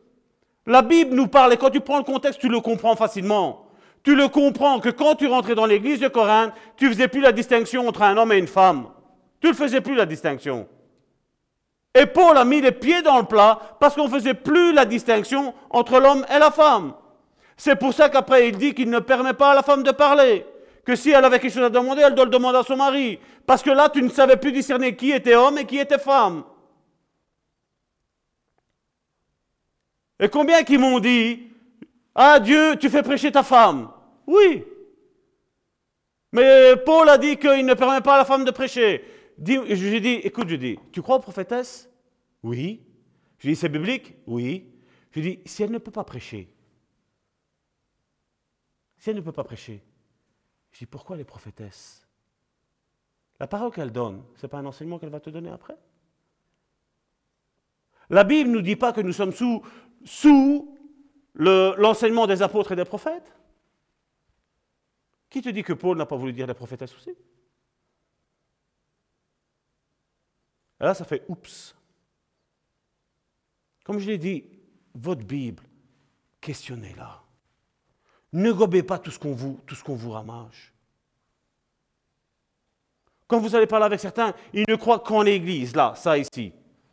L'église de maison, ils n'y croient pas. La même chose, certains croient en l'église de maison et n'y croient pas. Je suis désolé, moi je veux l'équilibre. Moi, pour moi, il y a une église il se rendait chaque jour au temple, Acte nous disait. Et puis, qu'est-ce qui se passait? Ils rompaient le pain dans les maisons. Donc, on voit cette activité qu'il y avait dans l'église primitive où ils allaient au temple et en même temps, ils rompaient le pain dans les maisons. À la place de rompre le pain comme on le fait ici comme on va le faire aujourd'hui, on peut le faire même dans les maisons. Après qu'on ait, on ait discuté, qu'on ait mangé, il n'y a, pas de, a pas de souci. Mais combien aujourd'hui ils ont tout sacralisé? Voilà, c'est comme ça et c'est pas autrement. Non, je suis désolé. Comme je dis, le chrétien est quelqu'un d'équilibré. Et nous devons être un chrétien équilibré.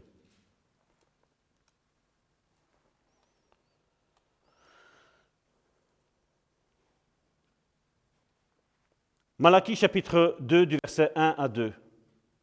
Maintenant à vous cet ordre sacrificateur. Si vous n'écoutez pas, si vous ne prenez pas à cœur de donner gloire à mon nom, dit l'Éternel, ça va mal se passer.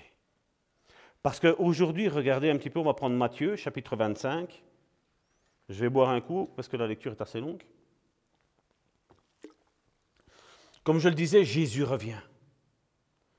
Jésus est aux portes.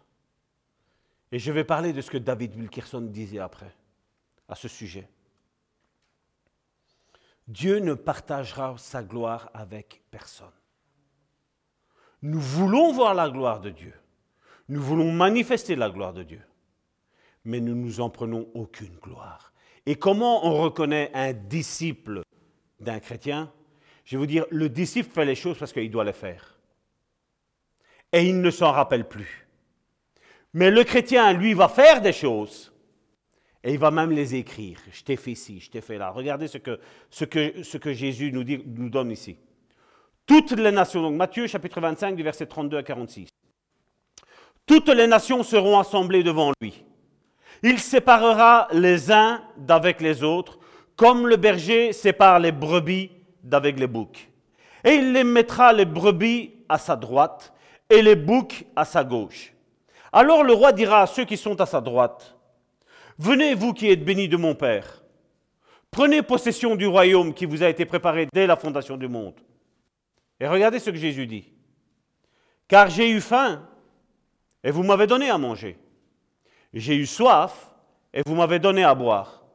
J'étais étranger et vous m'avez recueilli. J'étais nu et vous m'avez vêtu. J'étais malade et vous m'avez visité. J'étais en prison et vous êtes venu vers moi. Les justes lui répondront, quand avons-nous eu faim? Et nous t'avons donné à manger. Ou avoir soif et t'avons-nous donné à boire? Quand avons-nous vu étranger et t'avons-nous recueilli Ou nu et nous t'avons vêtu Quand avons-vous vu malade ou en prison et sommes-nous allés vers toi? J'ouvre une parenthèse. Ça, ça ne vous alerte pas, vous? Ceux qui ont fait le bien ne se rappellent même plus qu'ils avaient fait du bien. Ça ne leur vient même pas à leur souvenir. Et combien aujourd'hui pourraient dire, Salvatore, je t'ai fait du bien? Ou moi dire, à toi, je t'ai fait du bien. À toi, je t'ai fait du bien. À toi, je t'ai fait du bien. Ici, il nous montre que les justes ont fait le bien et se sont complètement désintéressés du bien qu'ils ont fait, à qui que c'était. Eux-mêmes, là, devant le roi des rois, le Seigneur des seigneurs, ils disent, quand est-ce qu'on t'a fait ça, Seigneur? Je ne m'en rappelle pas. Et là vient le beau. Et le roi leur répondra, je vous le dis en vérité, toutes les fois que vous avez fait ces choses à l'un de ces plus petits de mes frères, c'est à moi que vous les avez faites.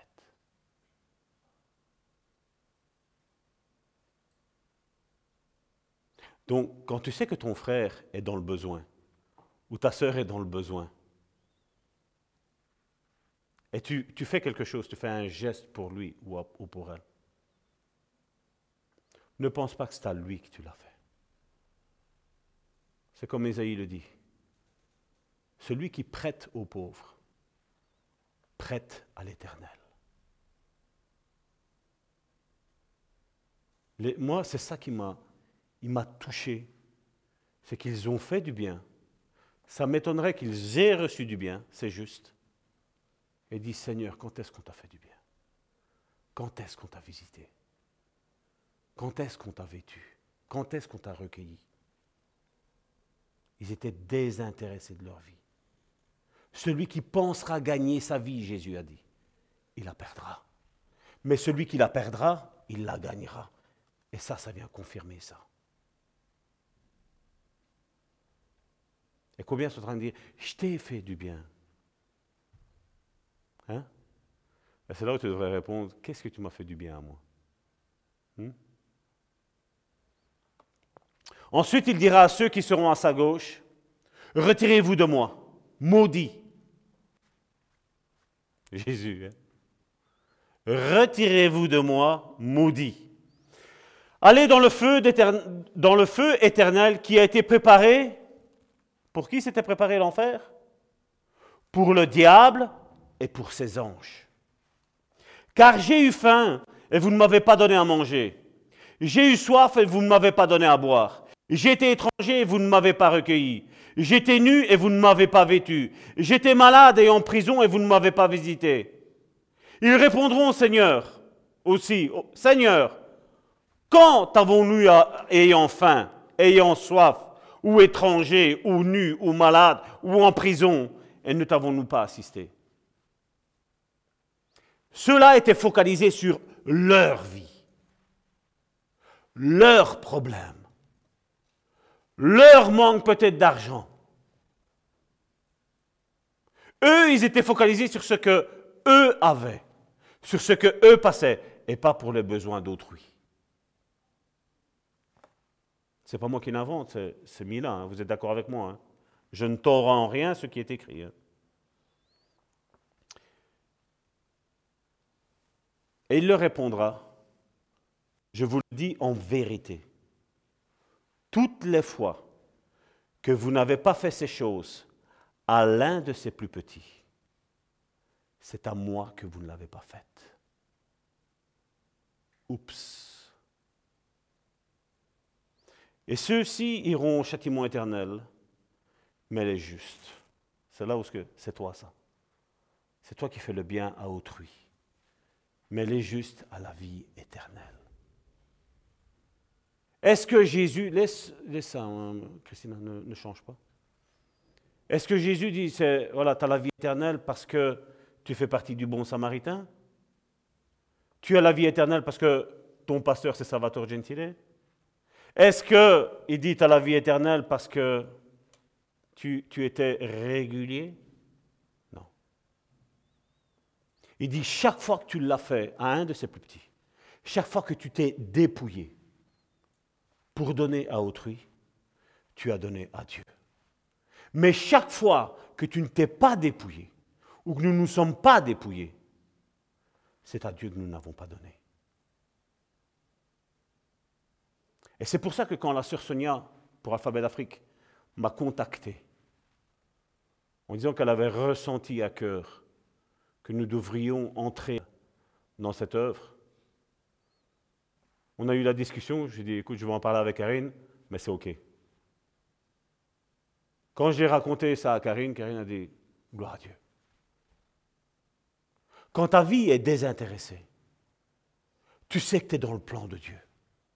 Et tu sais que rien ne va te faire chavirer ni à gauche ni à droite. Et c'est pour ça qu'encore tantôt, j'ai montré au pasteur avec, avec ses enfants du Mali qu'on a eu cette vidéo qui scandait le nom d'Alphabet d'Afrique. Je me dis, regarde ça, ils sont tout heureux alors qu'ils ont été abusés. Ils ont été détruits. La vie ne leur a pas fait de cadeau. Plus de père, plus de mère, dans la rue comme ça, avec des vautours, avec des prédateurs, avec des pervers. Et je rends grâce à Dieu pour l'œuvre d'Alphabet d'Afrique. Mais je rends grâce à Dieu pour les personnes telles que Romaric, tel que Justin qui est au Mali, tel que notre frère comme là, le pasteur comme là, Adam, qui est au Togo, et toute une génération qui est en train de se lever. Le pasteur du Togo, le pasteur comme là, est une personne qui il prend sa, sa, sa moto, même pas une voiture, sa moto, et il va dans la brousse avec sa femme et ses deux petits-enfants, à quatre sur la moto. L'autre fois, il m'avait envoyé une photo où je voyais sa femme, sa femme avec une grosse jerrycan d'eau sur le dos, comme ça. Et je disais, Seigneur, on a tous les moyens ici, Seigneur. Tous les moyens. On pourrait acheter un camion avec une citerne et aller là-bas creuser un puits, faire un forage, avoir de l'eau qui, puisse aller le porter là-bas. À la place de prendre, je ne sais pas moi, 30, 40 litres d'eau, tu prends 2000 litres d'eau, si pas plus, et donner aux autres. Mais pour penser comme ça, comme je dis toujours, il faut avoir une vie désintéressée de notre vie, de notre confort. Le pasteur, comme là, m'a montré une vidéo, c'était la saison des pluies. Ils avaient le culte, dehors il y avait six piquets. Ils ont mis juste une tente ainsi. Et ça drachait. Ils ont juste mis cette tente-là, du moins cette toile-là, juste pour que l'eau ne soit pas directement en contact avec eux. Mais ils étaient tout fraîches. Ils étaient trempés, ils étaient. Et vous croyez qu'ils se plaignaient qu'ils étaient trempés? Ils étaient en train de chanter que les bontés de l'Éternel se renouvellent chaque matin dans la situation où ils étaient, le peuple européen, qu'est-ce qu'il dirait? Seigneur, donne-nous un local. Et quand Seigneur ne le ferait pas, Seigneur, t'es où? J'arrête tout. Et ils sont en train de louer Dieu. Eux sont en train de remercier Dieu pour ce que Dieu est en train de faire dans leur vie.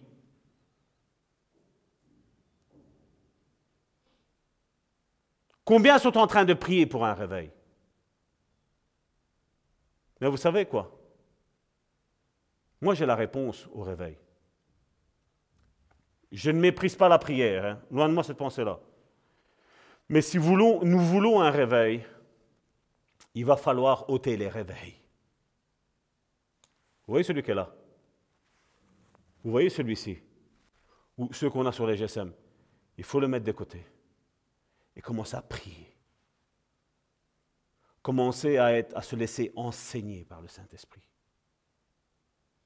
Quand tu ôtes ces réveils charnaux, crois-moi bien, le réveil va arriver dans ta vie.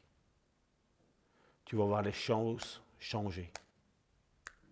Tu vas dire ça, il y avait ça, il n'y a plus. Il y avait ça, il n'y a plus. Il y avait ça, il n'y a plus. Mais aujourd'hui, il y a la distraction.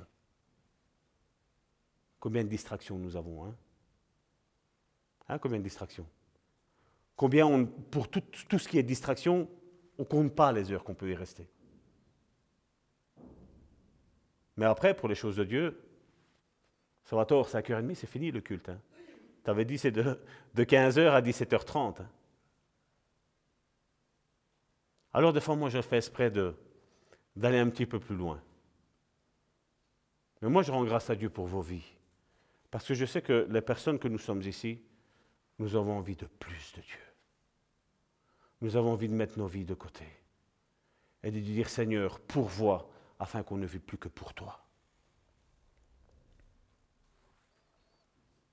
Comme je dis toujours, Dieu nous donne pour que nous donnions à autrui. On a parlé, je vais dire, la semaine dernière de l'argent, hein, de la dîme, de ce, que, de ce, que, certains sacrificateurs, ce que pasteurs aujourd'hui font. Ils font ce, ce job d'être pasteur. J'en ai parlé.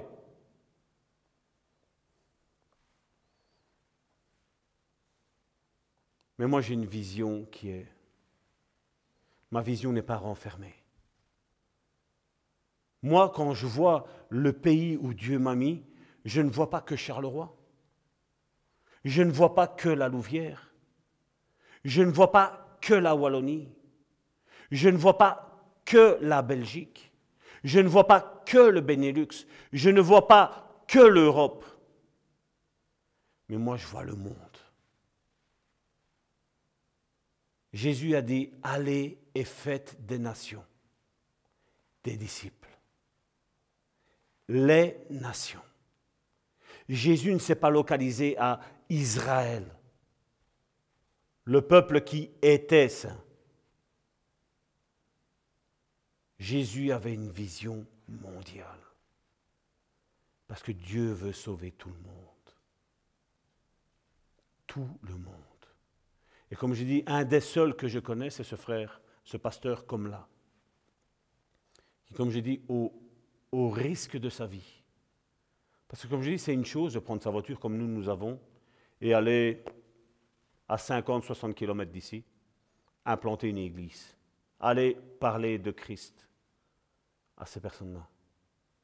Il faut savoir que sur le, sur le trajet, à tout moment, il peut y avoir quelqu'un qui sort de là, une armée, ils peuvent leur prendre la, la, moto, ils peuvent les tuer, ils peuvent violer sa femme, les tuer à tout moment. Quand ils arrivent là-bas, dans le village où il y a quelqu'un, c'est comme des arborigènes. Tu vas là-bas, c'est pas que tu vas là-bas et tu dis, voilà. Non, non. Là-bas, tu vas parler au chef de village. Quand tu parles au chef de village, c'est pas fini.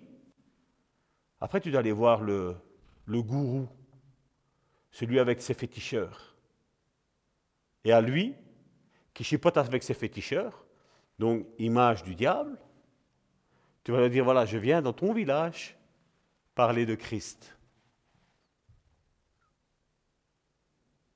Alors ici, on est content quand on sort, toi, dans le quartier juste après, on va parler de Christ. Oh, qu'est-ce qu'on a fait? Oh, je me sens bien, j'ai évangélisé. Tu évangélisé? Quand tu regardes eux, qu'est-ce qu'on a évangélisé? Qu'est-ce qu'on a fait? Le frère Justin du Mali, c'est au périple de sa vie qu'il fait ça. Recueillir des orphelins chez lui, dans une maison qu'il a louée, où il y a des sœurs de l'Église qui tiennent ces enfants-là, qui leur enseignent la parole de Dieu, qui leur font à manger, qui leur donnent. J'oserais même pas lui parler, je vous dis sincèrement, de dire quand est-ce que tu prends tes vacances. J'oserais même pas lui, sincèrement, j'oserais même pas lui dire. Quand je vois les sommes astronomiques que nous dépensons tous pour ces choses-là, alors que eux là-bas meurent de faim. Je me dis, je crois que l'Église d'Europe a, besoin de, recentraliser ses, ses priorités, n'est-ce pas? Je crois que l'Église d'Europe a besoin de dire, voilà, Seigneur, qu'est-ce que tu veux que je fasse? Ce mois-ci, j'ai travaillé, ce mois-ci, j'ai touché autant. J'ai payé mes factures, il me reste autant. Qu'est-ce que je fais avec ça? N'est-ce pas?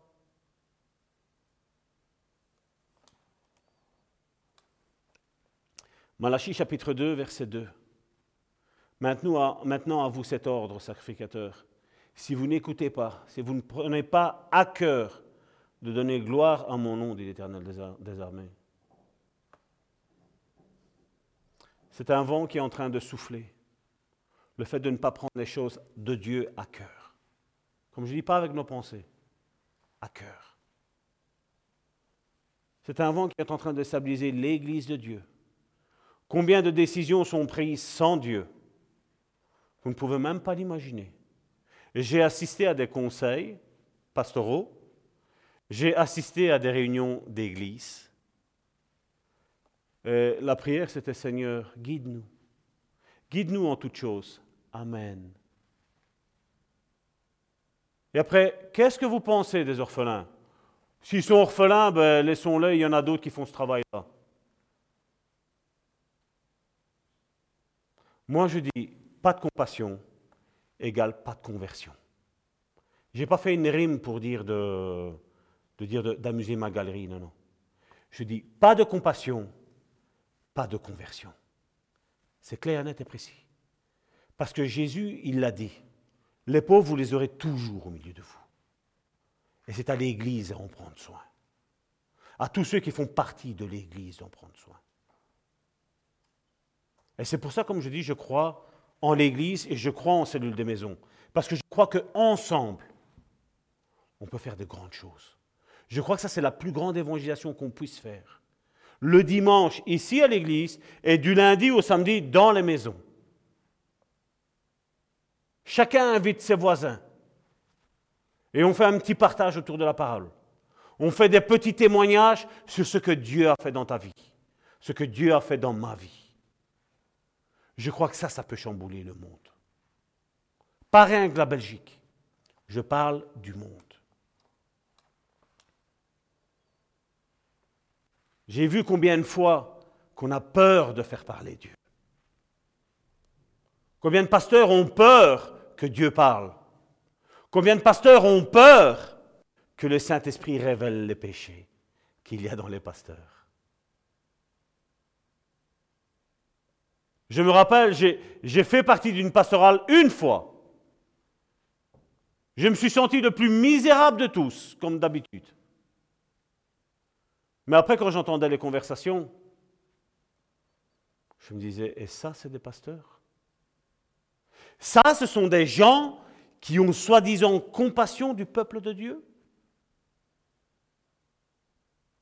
Où on appelait la personne, on disait, voilà, il a une église de 90 membres, lui. Lui, il en a 450, lui.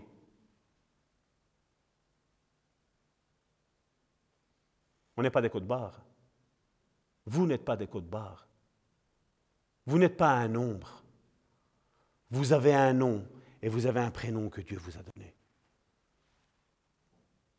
Et comme je dis, je sais que Dieu, avant la fondation du monde, dans chacune de ses brebis, il y avait déjà le ministère qui allait l'accompagner.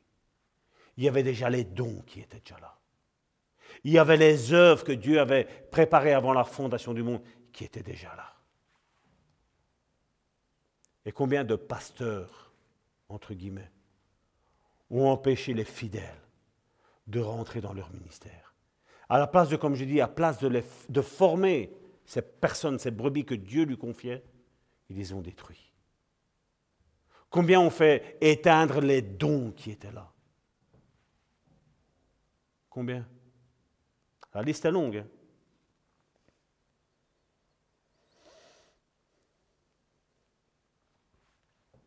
Combien se sont même fâchés avec Dieu quand la réponse n'était pas celle escomptée? Ou tu demandes quelque chose à Dieu et Dieu te dit non, je vais faire comme ça. Combien se sont fâchés avec Dieu? Combien se sont fâchés avec le pasteur ou avec l'Église quand ils se sont sentis incompris? Car ils pensaient qu'il fallait agir comme ça. Combien? Combien de fois on m'a dit, Salvatore, il faudrait que tu fasses. Je vous ai expliqué tantôt avec, les heures. Et puis quand j'ai mis ça, c'est pas que je voulais changer l'heure. L'heure était là. Au matin, c'est impossible. Au matin, la salle est, occupée. On ne sait pas le faire au matin. Comme j'ai dit à cette personne-là, j'ai dit, plie tes genoux, prie pour qu'on parte d'ici, qu'on ait un local et que voilà, on est, on est qu'à nous. Et là, on pourra le faire quand, quand on veut. On pourra faire tout ce qu'on veut. Là, c'est bizarre, on n'a plus, le, même Dieu, là. À ce moment-là, c'est bizarre. Non, Dieu, ça ne peut pas faire ça, Dieu. Non, non, non. Combien se sont fâchés aussi avec les brebis du Seigneur quand le dirigeant de l'Église pensait que c'était comme ça et pas autrement? Comme je l'ai dit récemment, si tu as une pensée qui vient de Dieu, soumets-la. On va prier ensemble. Pourquoi on ne demanderait pas, comme je dis, que ce soit le pasteur, que ce soit les brebis, s'il y a une pensée, que la pensée arrive à quelqu'un, pourquoi on ne prierait pas tous ensemble? Pourquoi on ne ferait pas parler Dieu? Que Dieu mette son, cachet et dire voilà, ok les enfants. Pourquoi? C'est bizarre. Hein? J'ai fait exprès de toucher un petit peu tous les domaines pour faire comprendre que c'est l'équilibre. C'est ce que Dieu veut, c'est l'équilibre dans son Église, au sein de son corps, là où il se manifeste. Malachi a dit ayez à cœur ma gloire. On devrait prendre plus de temps avec Dieu avant chaque décision et ne pas courir. Essayons de mettre une veille de prière sans aucune limite. Moi, c'est ce que, fois, c'est ce que j'ai dit à quelqu'un. Je dis, tu as cette pensée de Dieu là, on va se réunir vendredi soir. Et vendredi soir, on va prier jusqu'à ce que Dieu parle. Et si pendant la nuit il ne parle pas, c'est pas grave. Samedi matin, on continue tout le temps. On ne quitte pas le lieu, on ne quitte pas la chambre ici que nous avons. On prie jusqu'à quand Dieu parle. Vous savez quelle a été sa réponse? Bah, C'est peut-être mes émotions. Mais pendant cela, si je prends cette pensée-là, c'est qui qui a eu au final? Bah, C'est moi. C'est l'Église qui a eu. Vous comprenez? Quand nous avons, quand Dieu nous révèle quelque chose, Prions pour ça. Prions que Dieu révèle à d'autres frères, à d'autres sœurs, la même pensée que Dieu m'a révélée. Et puis quelqu'un vient et dit, mais je sens qu'on devrait faire ça. Gloire à Dieu. Là, on sait qu'on est dans la pensée de Dieu, n'est-ce pas? Dans la volonté de Dieu.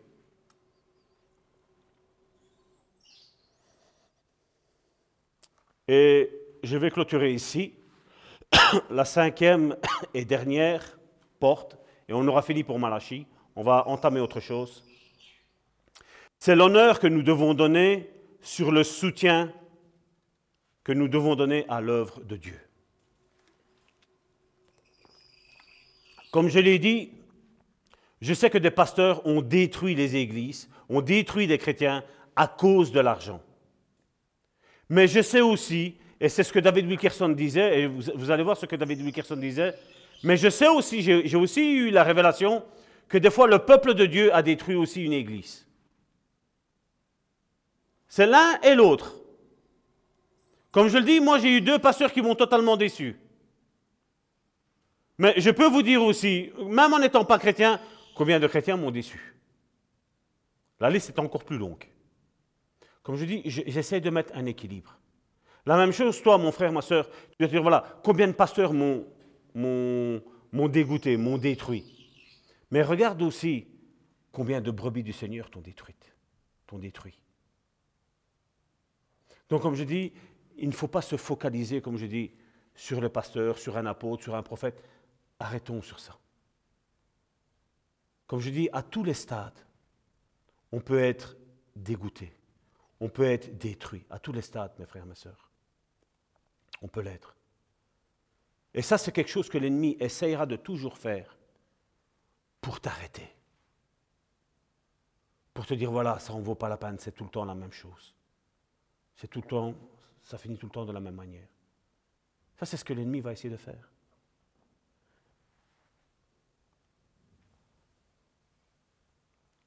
Je vais reprendre ici maintenant ce que je vais appeler mes sœurs.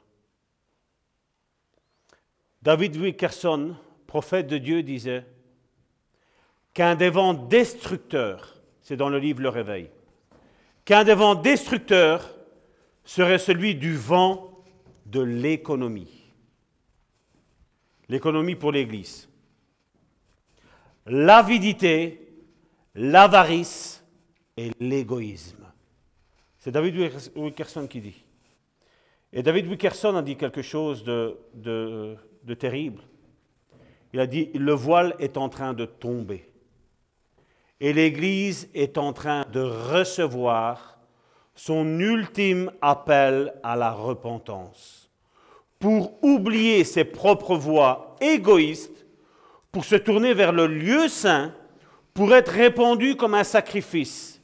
Et il disait, il y a un faible reste qui est en train d'être réveillé pour être touché profondément par l'Esprit de Dieu. Nous avons certaines personnes dont je nommerai pas, qui soutiennent cette œuvre, qui croient en cette œuvre. Une fois, avec mon épouse, nous avons été invités à parler de choses de Dieu. Et cet homme m'a dit, il est pasteur, mais je dis, cet homme m'a dit, tu sais, nous aussi, on a une œuvre caritative. J'ai, ben c'est bien, c'est une bonne chose. Oui, chaque mois, nous recevons de la Commission européenne, vous savez, les, machins gratuits qu'on donne, c'est eux. On reçoit ça et on distribue aux plus pauvres. Et ma réponse a été directe, c'est celle-ci. Un chronique du verset 21, du chapitre 21, 1 Chronique chapitre 21, du verset 22 à 25.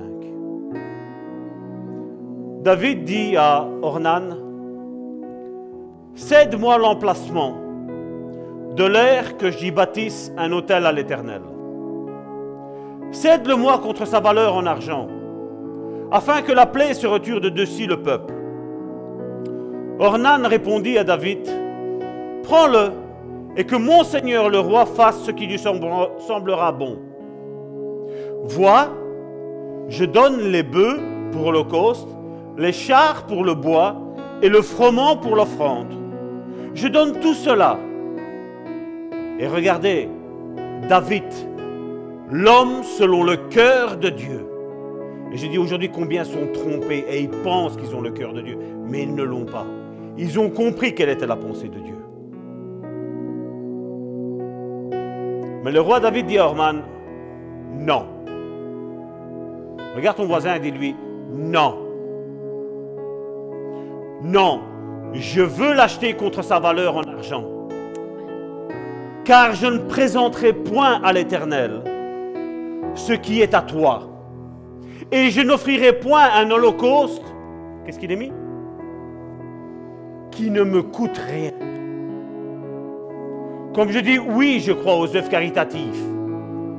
Mais comme je dis, l'œuvre caritative que je crois, et ici cette église l'a déjà fait, quand nous avons ressenti qu'il y avait quelqu'un qui était dans le besoin, mon épouse et moi, nous avons été vers des fidèles de l'église et nous avons dit, voilà, il y a quelqu'un qui est dans le besoin. Est-ce que tu peux offrir quelque chose? Ces personnes ont été au magasin, ils ont acheté des denrées, on s'est mis d'accord, qui achetait une chose, qui achetait une autre, qui achetait une autre. On a pris et on a porté. Et on a dit, ça, c'est le bon samaritain qui t'offre ça. Mais une œuvre, comme je dis, on pourrait même la faire là, ici. hein. C'est simple de faire ça. Prendre des denrées qui ne coûtent rien et les donner au monde. Vous savez, Acte nous parle qu'il va y avoir des œuvres de Dieu et qu'il va y avoir des œuvres mortes. Ça, ça va être tout du temps. Comme je dis, quand tu prends quelque chose de gratuit et tu le donnes, quelque chose qui ne te coûte rien, c'est quelque chose que devant Dieu, tu vas passer dans le feu, ça va t'être brûlé. Et tu te diras, mais on a fait ça avec le bon samaritain. On avait le logo CE, on a, on a donné à manger. Et tu vas dire non. Et on va me dire, Salvatore, qu'est-ce que ça t'a coûté à toi, Tu as offert en sacrifice quelque chose qui ne t'a rien coûté. Et lui dire que j'ai fait toutes les démarches, lui dire que j'ai été à la commune, lui dire que j'ai prouvé que je n'étais pas une secte, lui dire que je pourrais dire ça à Dieu, Dieu va dire, non, Salvatore. L'argent que je t'ai donné, il y avait une partie pour eux. Pour les pauvres, ceux qui étaient dans le besoin. C'est facile d'offrir un cadeau quand rien ne coûte. hein. Mais David, l'homme selon le cœur de Dieu, a dit, je ne présenterai pas un sacrifice qui ne m'a rien coûté.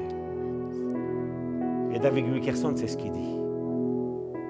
C'est que l'Église moderne, on va chercher dans le monde. Et on apporte dans l'Église. Et on dit, tiens, c'est Dieu qui te le donne. La provenance, c'est le monde. C'est le monde. Comme je disais, des pasteurs qui sont payés par l'État pour dire la vérité, entre guillemets. J'y crois pas. J'y crois pas.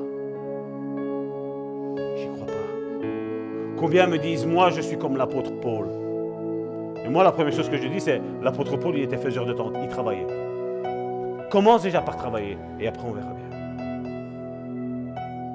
C'est plus facile de rester à rien et dire aux fidèles, payez vos dîmes, payez ci, payez là.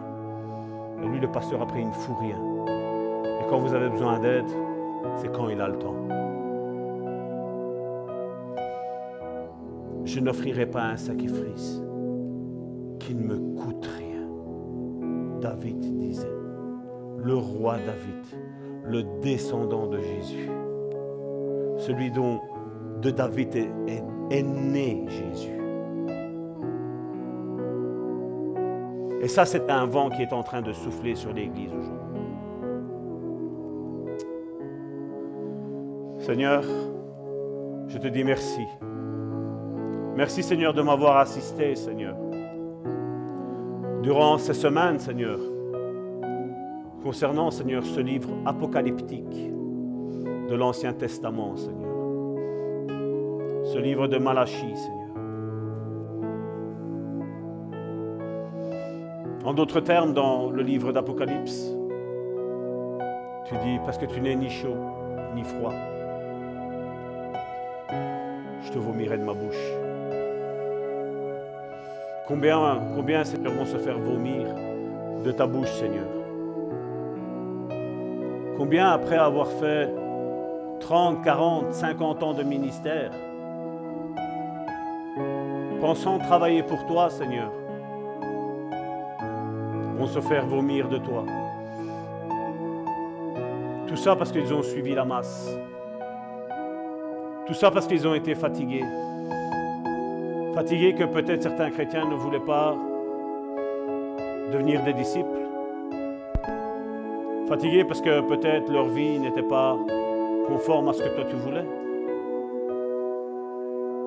Seigneur, je t'en supplie, au nom de Jésus,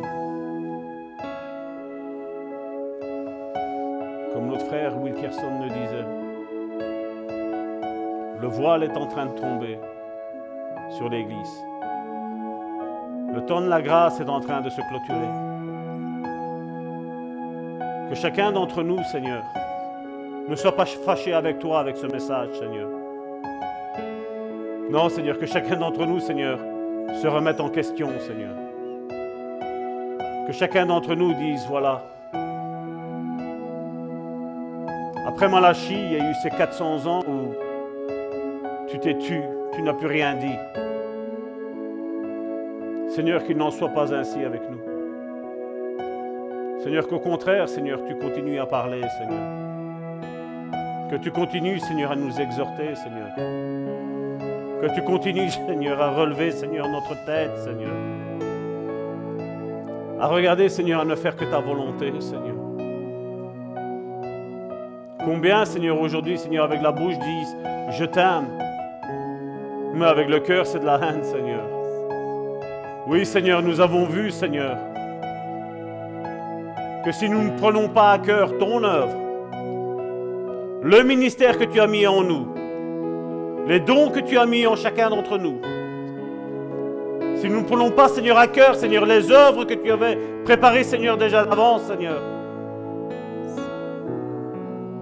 tu vas nous demander des comptes, Seigneur. Comme la parabole des talents. Tu vas nous demander des comptes, tu vas nous dire qu'est-ce que tu as fait? Mon frère, ma soeur, imagine-toi devant le Seigneur. Et le Seigneur te demande un compte rendu de ta vie jusqu'à aujourd'hui. Qu'est-ce que tu pourrais lui dire? Seigneur, j'ai donné de l'argent à Karine. Seigneur, j'ai donné un pain à Joséphine. C'est ça que tu voudrais dire? Les justes auront fait des choses et ils ne s'en rappelleront plus. Mon frère, ma soeur,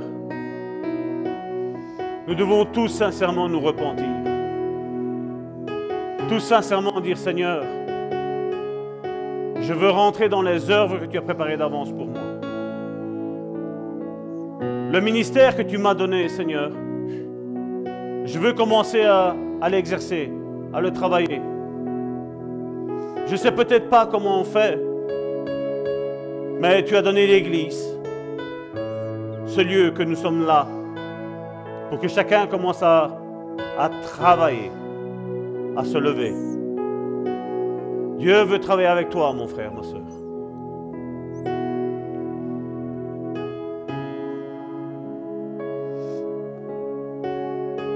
Nous avons eu un début de culte où Dieu nous a bercés.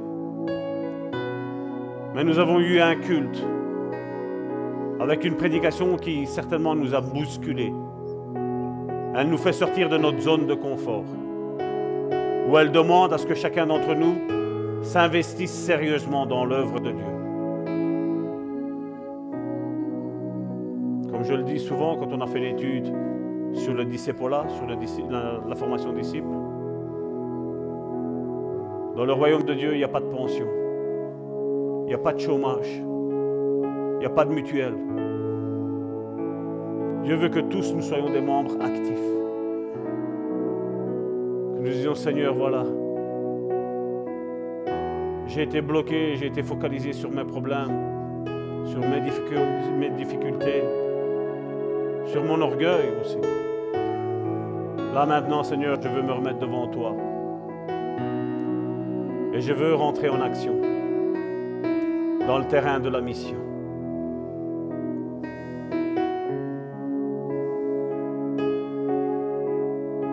Tu es la réponse à ton prochain. Tu es le secours pour ton prochain. Ton prochain attend que tu bouges. Ton prochain attend un geste de ta part. Ton prochain attend une parole de ta part.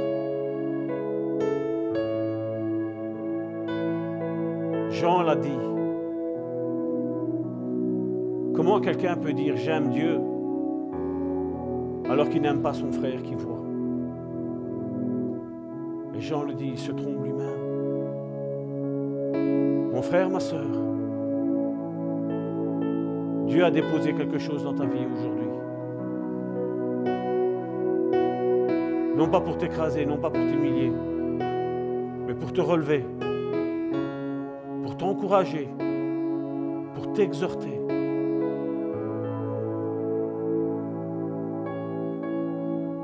Laisse le Saint-Esprit parler à ton cœur.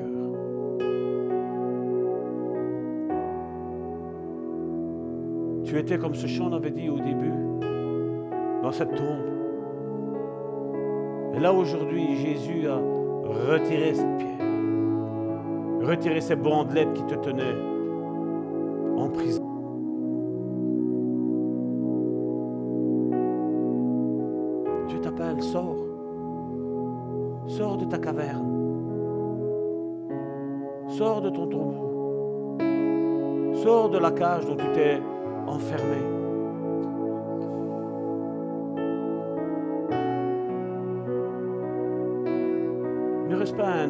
enfermé dans une cage.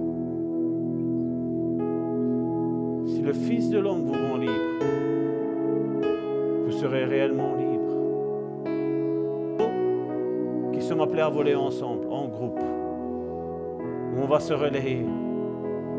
Et quand un est fatigué, il va, il va se remettre au milieu et il va y avoir l'aspiration des premiers qui va être là. Et il y aura celui qui est derrière qui va pousser celui qui est fatigué. Ensemble, nous pouvons y arriver. Seuls, nous, nous y arriverons jamais. Nous avons besoin des uns des autres, mon frère, ma soeur.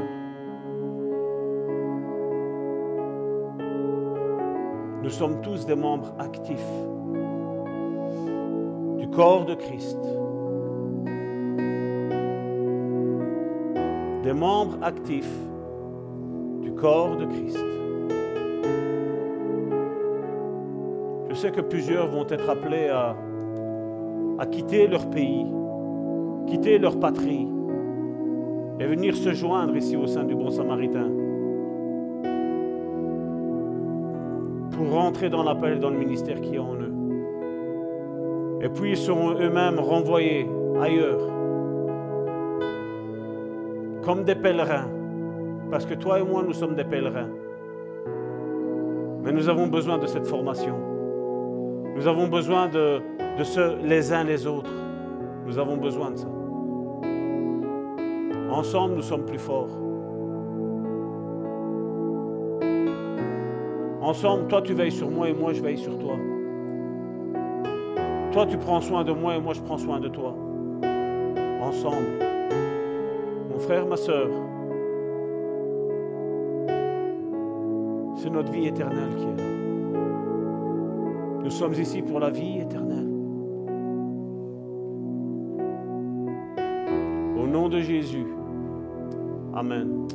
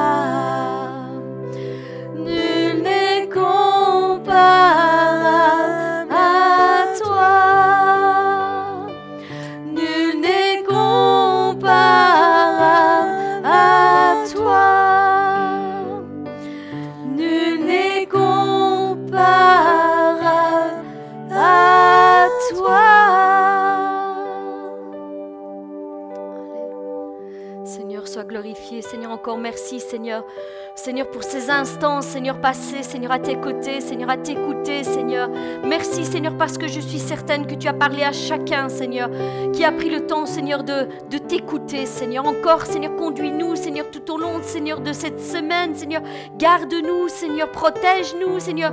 Et Seigneur, que ton esprit nous inspire, Seigneur, encore en toutes choses. Seigneur, merci, Seigneur, pour ta présence au milieu de nous. Gloire et louange à toi, Seigneur. Amen.